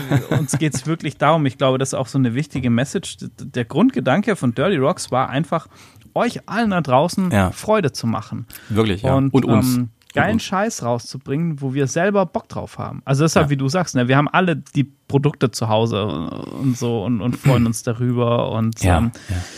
freuen uns dann auch riesig, wenn zu den Jerseys das Feedback, dass das ähm, hat mich echt super gefreut, dass das alles so geklappt hat, jeder begeistert ist. Ich fahre die Dinge Mhm. auch selber gern und, und ähm, ja, in erster Linie ist es, ist es Freude teilen, ist, glaube ich, so unsere Grundidee. Ja. Und ich habe ja eben schon gesagt, dass ich das Wort Merch gar nicht so gerne benutze und ähm, zwar noch aus einem anderen Grund, weil nämlich, wenn man so mal an so Band-Shirts äh, denkt, ne, also Merch-Shirts, ja, dann ähm, ist es halt oft echt Kackqualität. Die kosten zwar trotzdem relativ viel, weil Musiker auch viel von sowas leben, aber generell so Merch-Kram und so ist oft echt Kacke. Und das hat mit Alltagskleidung halt gar nichts zu tun. Und den Anspruch, den haben wir uns schon gesetzt, ne? Also, dass da, dass wir Klamotten, wenn wir Klamotten machen, herstellen und verkaufen, mit Dirty Rocks drauf, Bears drauf oder halt in Zukunft auch anderen drauf, dann sollte es halt was sein, was man äh, in der Hand hat und wo man dann sagt, geil, Mann, mal davon abgesehen, dass da was drauf ist, ähm, was ich gerne unterstütze, was ich gerne nach außen trage, was irgendwie auch so ein bisschen Lebensgefühl von mir darstellt, ähm, darüber hinaus ähm, ist es einfach ein geiles Kleidungsstück. Und dann haben wir uns noch gesagt, wollen wir halt jetzt ähm, zusehen, dass wir das, das, was wir verkaufen, und zwar alles, möglichst zu fairen Bedingungen hergestellt wird. Ist auch wieder so ein Ding. Klar hat sich da viel getan auf der Welt. Es ist viel einfacher, ähm, ähm, Brands zu finden, die ähm, Produkte irgendwie herstellen und, und die wir benutzen können, die fair hergestellt werden. Aber es ist ein weiteres Kriterium, was natürlich das Produkt auch wieder teurer macht. Ne?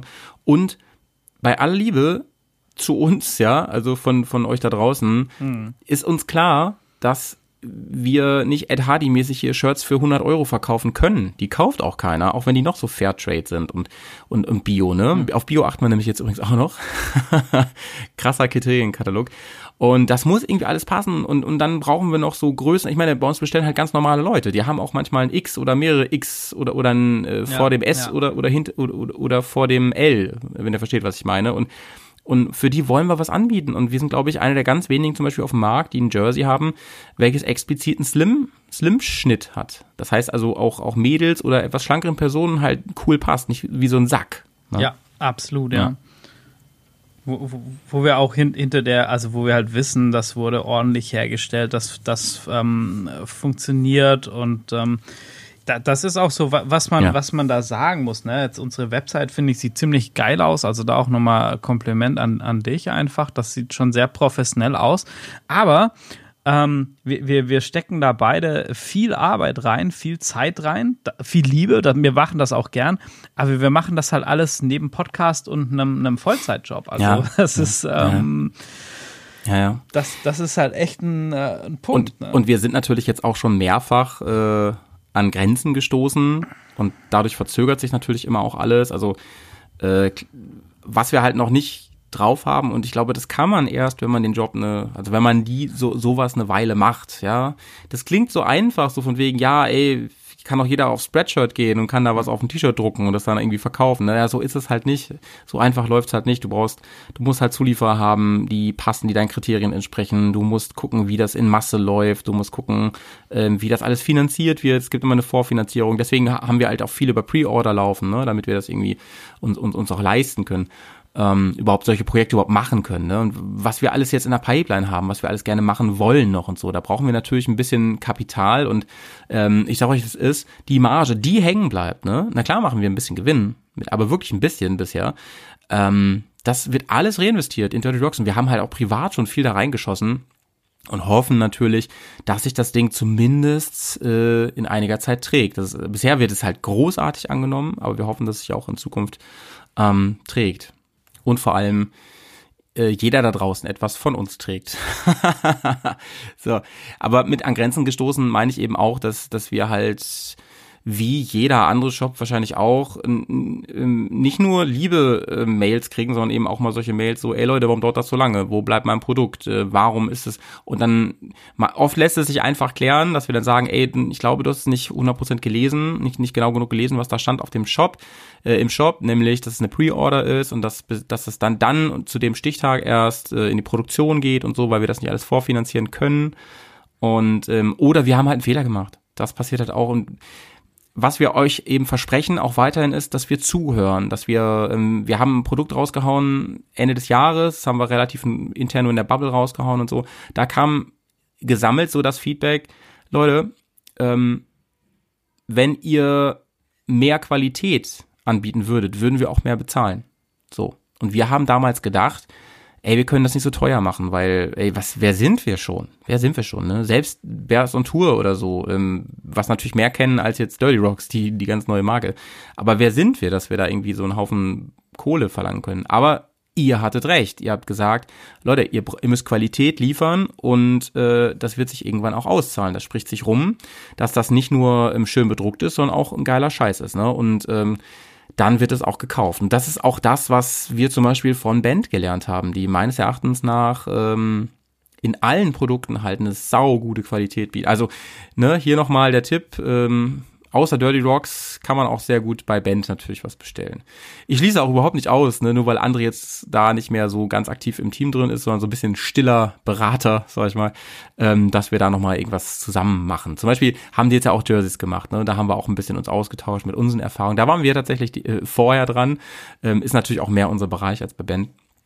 Aber ähm, ja, wir werden noch oft auf die Fresse fallen, aber wir werden immer besser routinierter und ähm, wir hoffen, dass wir gerade mit so mit so Dingen wie dem Podcast jetzt hier mit so einem offenen ehrlichen Gespräch, wo wir auch einfach mal zu äh, ganz ehrlich erzählen halt, dass das keine gerade Linie nach oben ist, was hier passiert mit Dirty Rocks mit dem Ding, was wir da um, aus dem Boden stampfen, sondern dass das ganz ganz viele Hinfaller sind ne? und ganz ganz viele Tiefs auch, äh, die wir mitnehmen und wo wir schlucken müssen und wo wir Lehrgeld zahlen, aber ähm, wir hoffen, dass dass wenn man so transparent ist wie wir, dass das auch honoriert wird von den Leuten und dass die irgendwann sagen, ey, das sind halt echt ein paar coole, ehrliche und nette Dudes, die machen das aus Leidenschaft. Ne?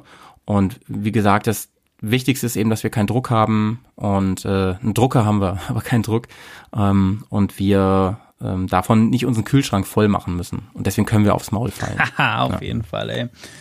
Auf jeden Fall. Ja, das, das, ähm, das trifft's ganz gut. Und, und ich glaube, wir haben auch noch so ein paar echt, ähm, echt coole Sachen jetzt in der Pipeline. Ja, ja. Die wir. Nicht nur wir, eine Sache. Ruhig mal so anteasern können. Viele, viele. Ähm, ja, das, ja. Ich glaube, das erste Thema wäre mal so Klamotten, also Rallye-Klamotten. Ja. Vielleicht ganz cool. Ja, ja, ja. Also ähm, wir ja. haben, wir haben schon länger Kontakt und tatsächlich auch exklusiv mit dem Hersteller der für das Team KTM, Gas, Gas, Husqvarna und so weiter, die Klamotten für die Rallye Decker oder überhaupt für die Rallyes macht. Also für, genau, für KTM machen sie die Regenjacken. Das ist, ähm, mhm. ich bin mit denen, boah, über Willem, auf den kommen wir da auch noch zu sprechen. Ja. Wenn wir über das Thema Digital Roadbooks halt genau, kennengelernt. Nicht vergessen, ne? ja. Ähm, ja, Genau, und die machen für ganz viele Rallye-Fahrer die Klamotten und so. Und du hattest, du hattest jetzt schon auch welche in der, also meine Klamotten in der Hand. Ja, genau, genau. Und ähm, wir haben ja auch, zumindest auf dem Discord haben wir schon mal Bilder gepostet. Ich weiß gar nicht, ob es die auch öffn richtig öffentlich gab bei Instagram oder so.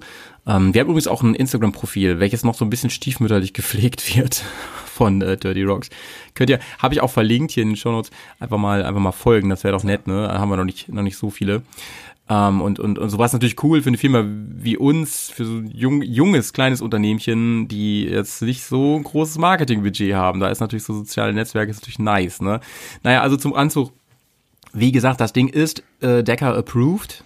Ja, die Klamotten sind, sind Rally approved und die, die sind erstmal sehr, sehr widerstandsfähig und sehr robust und qualitativ wirklich sau hochwertig, hochwertig genäht. Ich meine, wer den Podcast hier kennt, der weiß, dass ich ein Oberklamotti-Nerd bin, ja, und auf wirklich auf Kleinigkeiten achte. Auf, auf, auf ähm, Stoffe, auf Materialien, auf Nähte. Ähm, ich reiß auch gerne mal ein Ding rum, um zu testen, ob sie funktionieren. Das ist auch schon mal sehr peinlich geworden an einigen äh, ähm, Stellen. Äh, ich finde, die sind aber auch echt gut durchdacht. Ne? Also man kann, also das, der größte Vorteil ist, man kann den komplett individualisieren, diesen Anzug. Das heißt, ihr könnt bestimmen nicht nur Farben, Formen, Logos, sondern eben auch, wo sollen zum Beispiel Taschen hin? Was für Kram habe ich dabei? Was passt genau zu mir und, und, und zu meinen Abenteuern? Genau, also ich, ich würde mal behaupten, auf dem Niveau schon, ne, wenn wir so Richtung Stadler und so denken, dann, dann auf jeden Fall. Die, die sind vielleicht sogar noch mal gern drüber, vielleicht Ja, aber anders aufgestellt, ne, weil es ist halt schon eine Motorsportklamotte, Ja, muss ja, man klar, sagen. klar, klar, klar. Ähm, das Ding ist halt, was, was noch erschwerend dazu kommt, das ist maßgeschneidert. Das ist auf deinen Ja, ja, Körper genau. zugeschnitten, Genau, dass genau. das passt. Und du kannst es halt komplett individual, individualisieren. Von Genau, Farben, von Material. Äh, es gibt auch eine Ausführung, zum Beispiel, wenn du sagst, du fährst mit Airbag-Weste unter der Jacke, Mhm. dann macht die Jacke den Stretch von der Airbag-Weste mit und solche Geschichten und so.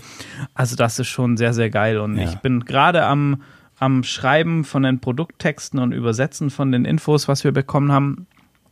Weil die sitzen, in, wie gesagt, in Südafrika und äh, die sind in Kürze dann auch bei uns im Shop. Und die Idee ist, Ja. dass, wenn ihr Interesse habt an sowas, dann kontaktiert uns gerne. Wir nehmen euch da an die Hand im Designprozess, in Ja, den ganzen, ja. wie messe ich meine, meinen Körper aus ähm, und solche Geschichten und, und begleiten euch da gerne. Und ähm, gehen, gehen mit euch da den Weg zu einer coolen individuellen Klamotte, was halt auch gerade für Leute, wo jetzt halt sagen, naja, ich, ich passe jetzt nicht in, in das Standardschnittmuster der Hersteller rein, weil ich irgendwie lange Arme habe, lange Beine oder was auch immer. Äh, und da habe ich halt auf einmal eine Klamotte, die auf mich angepasst ist und, und Ja, ist- funktioniert. und allein das ist halt mega, oder? Und das Coole ist, die produzieren komplett in Südafrika, nur mit Leuten von da. Mhm. Äh, die sind selber noch ähm, karitativ tätig für Kinder mit Down-Syndrom. Also von jeder Klamotte, was man da kauft, geht ein kleiner Anteil an eine Einrichtung für Kinder mit Down-Syndrom in Südafrika. Und, Und genau das sind die Partner. also du hast ja. Doch, du warst jetzt, glaube ich, auch schon mal dabei, einmal beim Meeting oder wolltest irgendwie. Ähm, Gerrit und Marik, die beiden, das sind halt auch so, so herzliche Menschen, die halt irgendwie nach dem dritten Videocall gesagt haben, ja, wenn ihr mal in Südafrika seid, also äh, kommt vorbei, ne, ihr könnt Ja, bei uns ja, pennen ja. und so irgendwie. Und, ähm, und das sind halt solche Partner, wo wir für Dirty Rock suchen, wo Genau, wir auch sagen, genau. hey, da, das passt auch auf so einer menschlichen Ebene. Ja, genau. Und ähm, ja, da äh, bin ich sehr gespannt, wie das ankommt und äh, Ja. gucken, ja. Wir, wir haben ja vor einiger Zeit Gear Up gemacht und da hatten wir das Thema Rallye-Anzug auch, ne? Und das müssen wir jetzt hier nicht mal klein klein besprechen, für wen sowas was ist. Also das ist eben schon, hast du ja gesagt, ein, ein Sportanzug für ähm, gewisse Einsatzzwecke. Der ist natürlich ziemlich luftig, der ist ja auch eigentlich für die Wüste gebaut, aber ähm, damit kommt man eben nicht so leicht ins Schwitzen und trotzdem ist es mehr als nur ein Jersey, ne? Das ist halt schon mega cool. Aber die haben eben auch viele andere Ideen, zum Beispiel ein Adventure-Anzug, der ähm, erscheinen wird. Da haben wir schon ähm, Entwürfe und Protos gesehen und das wird auch nochmal richtig, richtig spannend mit diesen ganzen Möglichkeiten und da wird noch viel kommen. Ja, auf jeden Fall, genau. Also der, es gibt äh, zum Beispiel für eher wärmere Gefilde gibt's schon einen Adventure-Anzug Ja, ja, von genau. denen, genau. also Hose und Jacke. Äh, das, das Thema, wo wir gerade mit dem an Sprechen sind, ist, wie wir das auf so die mitteleuropäischen Geschichten, weil die natürlich Südafrika und so eher warme Klimazonen, Ja. eher trockene Klimazonen, da sind die aber offen und ähm, bin ich sehr, sehr gespannt und Ähm, die sind halt auch super klein, ne? Die nähen das alles selber, alles vor Ort und, und alles handgefertigt. Ja, so krass, Alter. Äh, das, das halt sind, haben die ein ähnliches Problem wie mir, ne? Wo halt sagen, naja, wir, wir würden gern die super Gore-Tex-Membran kaufen, Ja, ja. aber da muss ich halt irgendwie fünf Rollen davon kaufen und das verarbeiten wir gar nicht. Und Ja. ähm, deshalb können wir mit eurer Hilfe da letzten Endes auch ähm, helfen, so ein, so ein Unternehmen äh, zu supporten, wo ich schon wieder geil finde, weißt du, weil das ist halt nicht der große Konzern, der riesige Fabriken hat und das dann irgendwie outsourced und was weiß ich wo, äh, sondern das ist halt so sehr persönlich, sehr nah. ja, ja, ähm, ja, ja, ja, Das ist schon cool. ja. Mega. Und wie gesagt, es ist Stucker approved, Leute. es ist Darker approved. Ja. Und ähm, zum Beispiel haben die in deinem Anzug, und das machen sie ja überall, die, die Schilder innen drinne. Da ist halt euer, euer Name drin, das ist halt Signature, das ist komplett individuell für euch Ja. gemacht, so mega cool.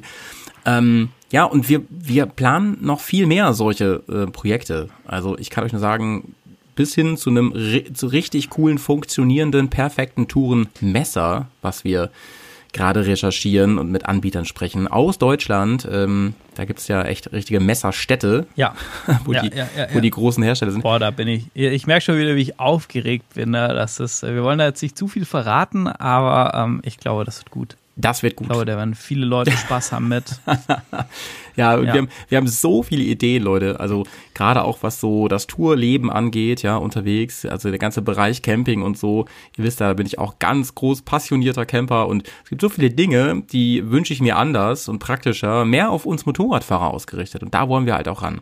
Step by Step bauen wir uns da ein bisschen was auf. Ich finde, wir sind, wir haben schon ein ganz gutes Angebot, aber das sind vor allem im Moment Klamottis ähm, hatten ja auch diesen, diesen Honda Africa Twin Scheinwerfer. Ähm, also falls ihr da noch was braucht für die alte Af- Africa Twin und die umrüsten wollt auf, ähm, auf mo moderne Beleuchtung, dann meldet euch mal bei Grizzly. Vielleicht kann er was für euch tun, aber das ist halt auch eine aufwendige Sache gewesen.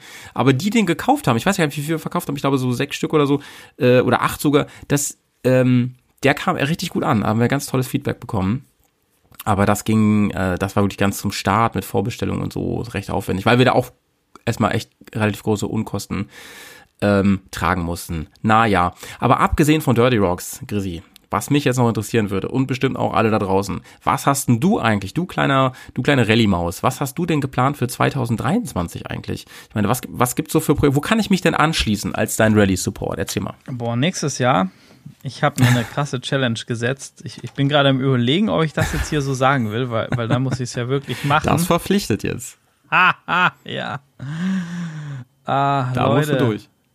Ähm, Aber ich mache das ja auch ständig, dass ich ich, habe mich sage. in letzter Zeit viel mit dem Thema auseinandergesetzt Und es dann nicht ich so mache. gerne von Rallye rede und immer mal so in die Richtung, aber es noch nie an der Startlinie geschafft habe. Und ich habe für mich da eine, eine sehr krasse Erklärung gefunden, warum das so ist, warum ich dann oft auch ähm, den letzten finalen Schritt raus. nicht mache und es nicht durchziehe. So psychisches Ding.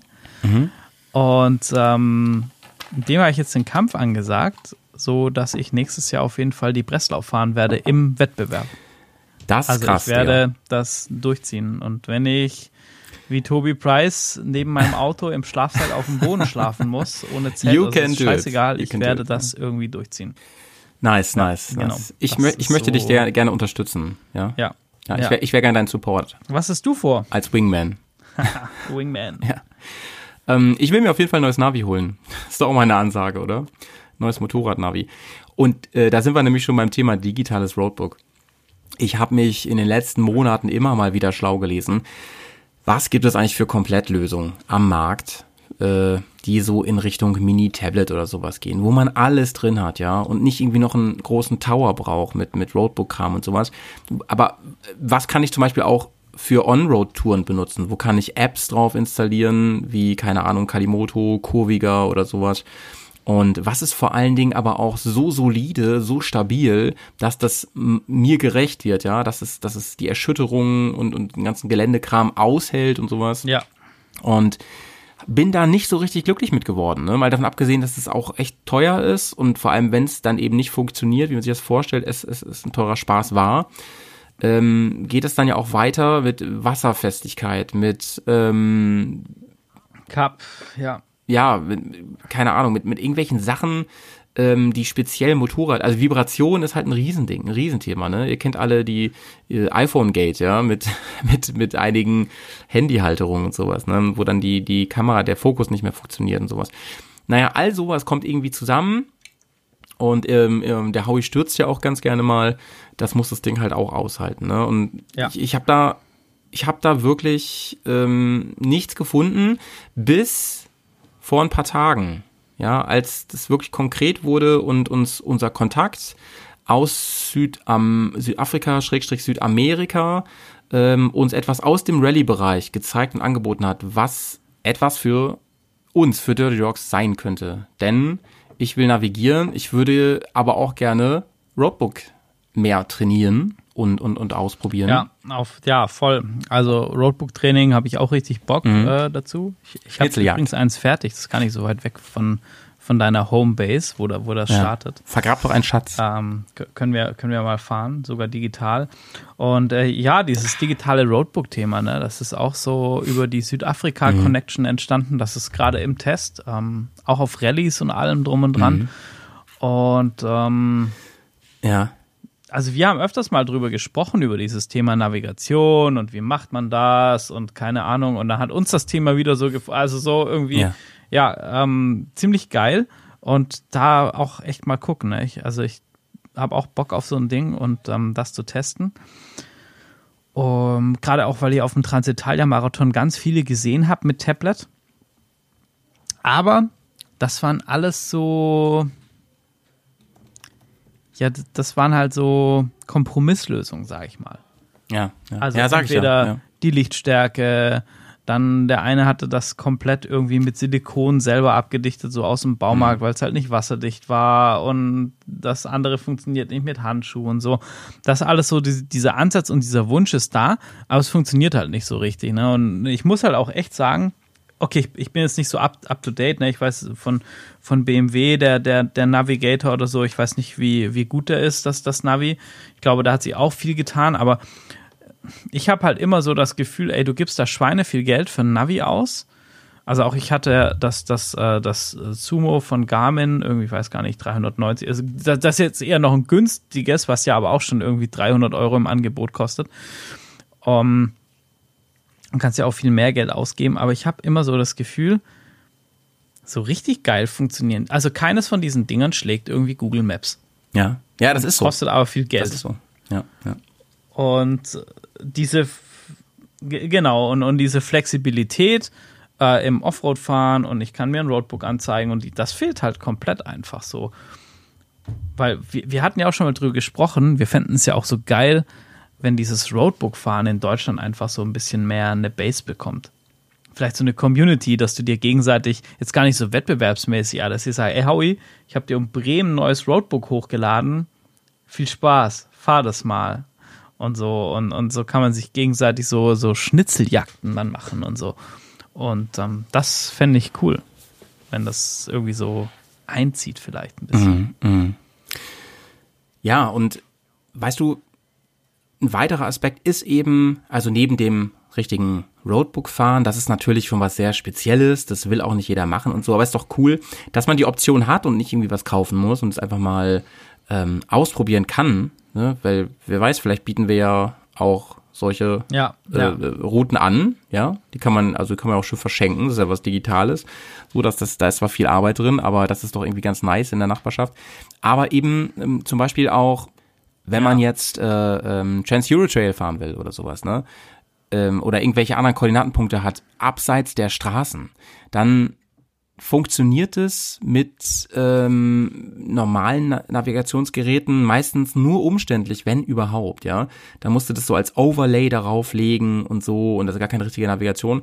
Hab, äh, aber es gibt natürlich die Möglichkeit mit äh, anderen Karten, ja, also zum Beispiel mit, mit, mit Karten, die eben auch äh, ähm, so so so ähm, Wanderwege anzeigen und und und und, und so ähm, wie heißt denn das nochmal? So mit, also wenn ich so geografische äh, Daten habe mit Höhen und Tiefen und sowas, ne, im Gelände, Ja, ja. dann habe ich natürlich ganz andere Möglichkeiten, unserem Hobby zu frönen. Ne, gerade wenn man Offroad unterwegs ist. Aber was, was mich jetzt mal interessieren würde, noch so, so als, als, äh, als Zwischenfrage an dich, Ähm, du, du kommst ja jetzt so berufstechnisch gar nicht aus diesem Wirtschafts- ähm, Handelsbereich, sag ich mal, BWL-Kram.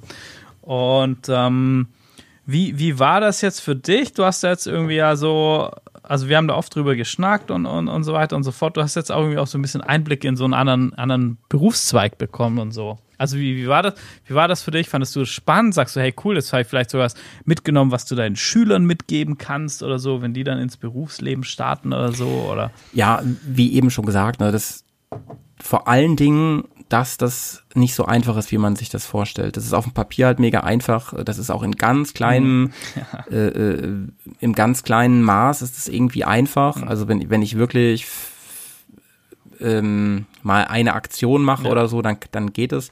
Wenn man da wirklich was auf die Beine stellen will, dann fällt man unwiderruflich aufs Maul.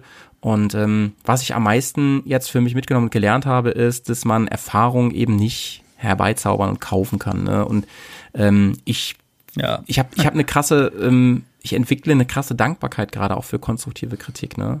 Aber man braucht auch Lob, ja. Also wenn, wenn was Cooles kommt, freue ich mich halt auch ohne Ende darüber, wenn, wenn ich strahlende Gesichter sehe mit unseren Klamottis an und so. Das finde ich halt äh, mega. Ja, ja. Auf jeden Fall, ey. Aber weißt du, wo es immer bergauf geht? Beim Electric beim, Ride. Beim, beim Ehre. Beim Electric Ride Event, genau. Das, das Ehre geht nur bergauf, oder? ja, gut. Ja.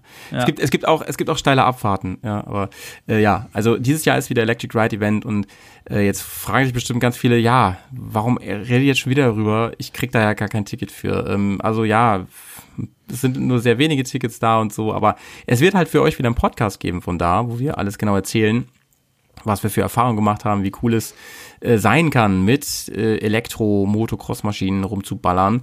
Äh, aber es wird auch ein, ein cooles äh, Programm drumherum geben und es ist für uns inzwischen, das steht schon fest und das ist für alle interessant, hier zuhören, es wird ein bisschen die Feuerprobe sein für etwas Größeres im nächsten Jahr, etwas Größeres, wo dann auch viel mehr dabei sein können. Ähm, auch wenn da nicht Elektro-Motocross gefahren wird, äh, wird sich das Ganze natürlich irgendwie um die Reisebubble ähm, drehen. Und ähm, auch da ist ähnlich wie Dirty Rocks, haben wir halt im letzten Jahr sehr viele Erfahrungen. Wir sind mit ein paar Sachen aufs Maul gefallen, gefallen aber wir haben vor allem ganz tolle Erfahrungen gemacht und, und, und Routinen bekommen. Wir können viel besser kalkulieren. Auch hier ist es unser Ziel, auf Null jo. zu kommen mit diesem, mit diesem ganzen Event. Da wollen wir jetzt auch äh, nicht irgendwie Millionäre werden.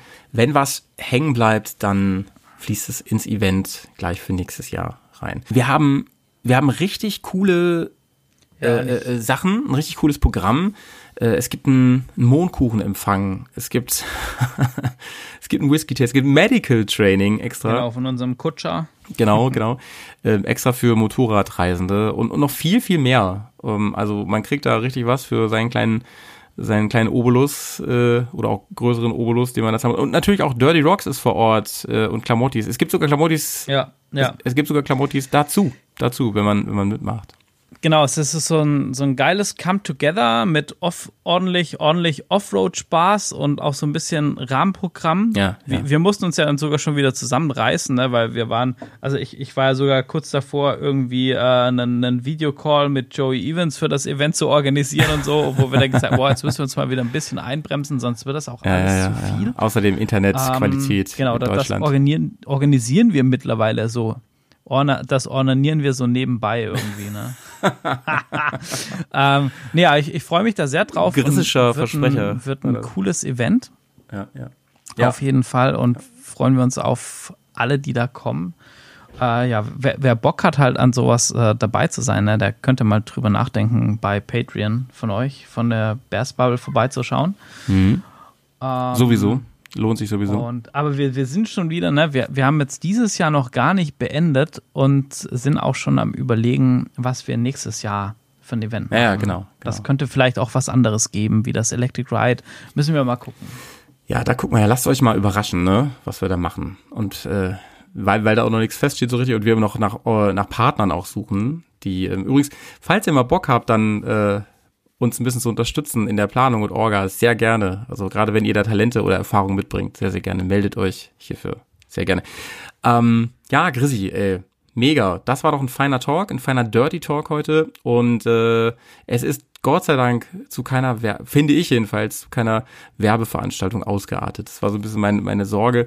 Aber auf der anderen Seite wollte ich auch gerne mal im normalen Feed, hier im normalen Podcast, nicht nur, nicht nur bei äh, im exklusiven Feed, also bei Patreon, äh, mal ein bisschen erzählen, was es eigentlich mit Dirty Rocks auf sich hat. Und ey, du hast ja ge gemerkt, da da kommen halt automatisch jede Menge Talking Points äh, zutage. Ich finde dieses, was eben noch angesprochene Projekt mit dem Navi-Tablet ähm, für, ähm, für alle Einsätze On- und Off-Road, inklusive digitalen Roadbook, finde ich halt super spannend und den ganzen anderen Kram.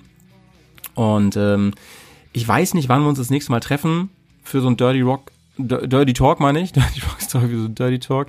Ähm, das machen wir auf jeden Fall, so in regelmäßigen Abständen jetzt mal. Ähm, aber, ähm, ach so, nee, wir treffen uns ja morgen auch tatsächlich mal wieder in Real. Mann, ey, wir haben uns lang, länger nicht in Real gesehen. Ich freue mich mega. Du hast mich letztes Mal besucht. Ähm, morgen komme ich zu dir. Ey, freue ich mich drauf. Das ist immer, immer sehr fein. Das ist immer sehr coole Zeit. Das ist immer eine sehr coole Zeit, ne? Mit dem Hauersen abhängen, sich von dem schönen Kaffee leer trinken lassen, ne? Naja, freue ich mich doch mal gucken, ob ich mit dem Motorrad fahre. Eher nicht bei dem Wetter gerade. Nicht, weil es hier pausenlos regnet, sondern weil es mir echt zu heiß ist, Leute. Naja, aber mit Kühlweste und ich sag mal ein paar Eiswürfeln in der Tasche, da, äh, da geht einiges, ne? Grisi, hat mir sehr großen Spaß gemacht. Ich freue mich aufs nächste Mal, wenn wir zusammen quatschen. Ähm, ihr checkt mal bitte ähm, die Shownotes aus. Da ist ja doch einiges gelandet heute. Könnt euch mal ähm, natürlich auf Dirty Rocks gehen, das sowieso. Aber ihr könnt auch mal schauen, was, ähm, was zum Beispiel äh, ähm, den Karu 4 angeht, was ähm, wer eigentlich dieser Waller und Tour ist, dieser Otto. Und liebe Grüße. Der ist übrigens gerade auf Tour. Ne? Er hat ja auch Meribah gesagt, aber da war er, glaube ich, allein in der Türkei unterwegs, als er das aufgenommen hat. We weiß nicht ganz genau, aber jetzt ist wieder Tour mit äh, Freundin, das heißt mal Tour mit Freundin bei ihm. Ähm, euch allen da auf Tour ganz, ganz viel Spaß. Auf jeden Fall. Ich habe nämlich äh, heute ein Videogespräch mit ihm gehabt, ein Videocall, da habe ich die auch alle gesehen, die scheinen alle super gut drauf zu sein. Irgendwann fahre ich da auch mal mit. Irgendwann, äh, irgendwann fahre ich da auch mal mit. Ich bin ja auch ein Friend. Ne? Das passt ja. So, Grisi, jetzt höre ich auf zu labern. Ähm, bleibt uns treu. Gebt uns eine schöne Bewertung hier bei Spotify oder bei Apple oder wo auch immer ihr uns hört. Und ähm, bleibt vor allem also und hört die Audiokommentare, die jetzt gleich noch kommen und bleibt vor allem sauber, ne? Tschüssi. Macht es gut. Ciao, ciao.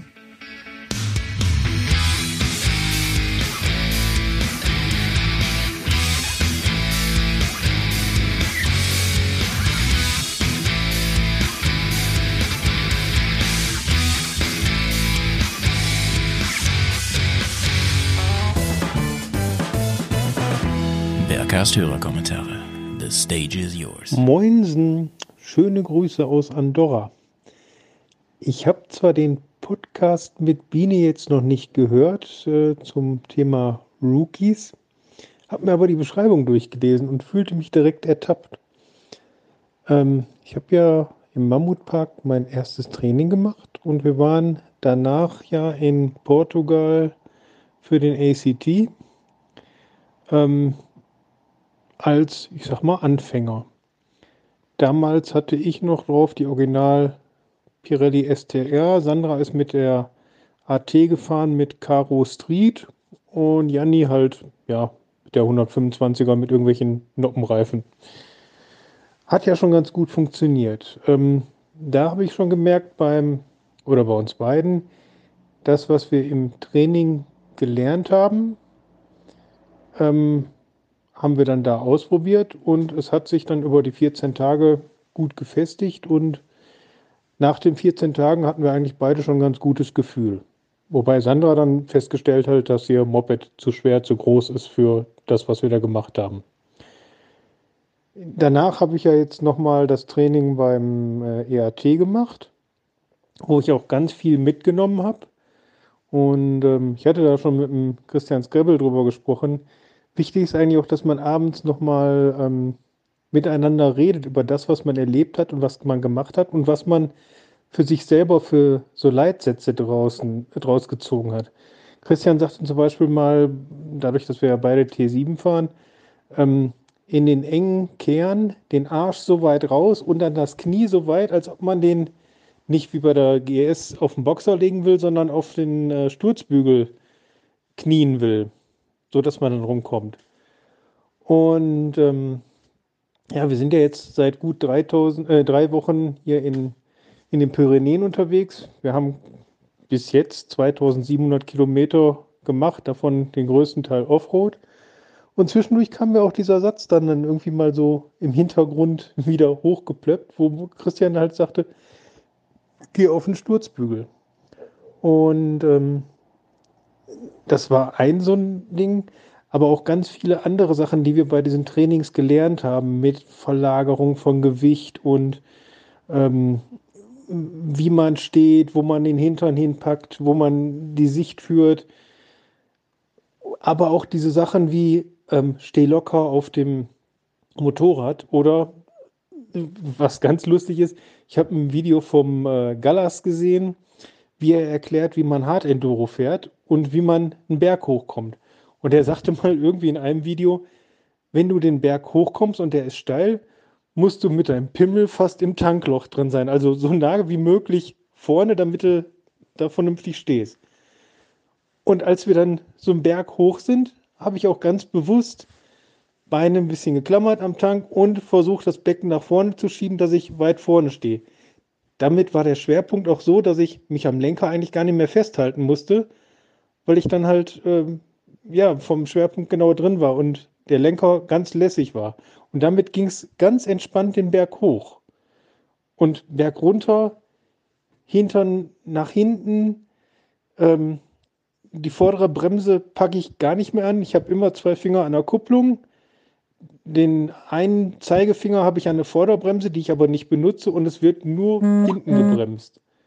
Und damit kannst du so viel Gewalt aus oder so viel ähm, Technik aufs Motorrad übertragen, dass das Ding von alleine geht. Oder Spitzkern. Äh, schöne, enge Spitzkern, Moped in die, runtergedrückt, Knie raus und schön auf der Bremse mit der Hinterbremse rumgezogen und du kannst das Ding so schön dadurch navigieren. Das ist auf einmal so einfach. Und alles nur, weil man es umsetzt, was man im Training gelernt hat. Und dann kannst du meiner Meinung nach zehn Training machen, aber wenn du die Praxis nicht machst, wo sich das dann einschleift, bringt dir das alles überhaupt nichts. Besser machst du ein Training und fährst dann mal und machst wieder ein Training und fährst dann wieder mal eine Woche oder zwei oder vielleicht auch wie wir jetzt gerade hier dreieinhalb Wochen. Und du merkst einfach jedes Mal, wie es besser läuft. Wir sind hier eingestiegen wieder. Klar, wir waren keine Anfänger mehr. Sandra hat ihre leichte Beta Alp, mit der sie ganz anders fahren kann als mit der schweren AT. Ähm, wir sind hier Sachen gefahren, die dann in der Beschreibung drin stehen als hart, wo wir dann alle sagten, ja, da waren so ein, zwei kleine Knicke drin, die waren pff, ja, bei Regen müsste man da schon aufpassen, aber das war jetzt nichts, wo wir alle sagen würden, äh, geht gar nicht.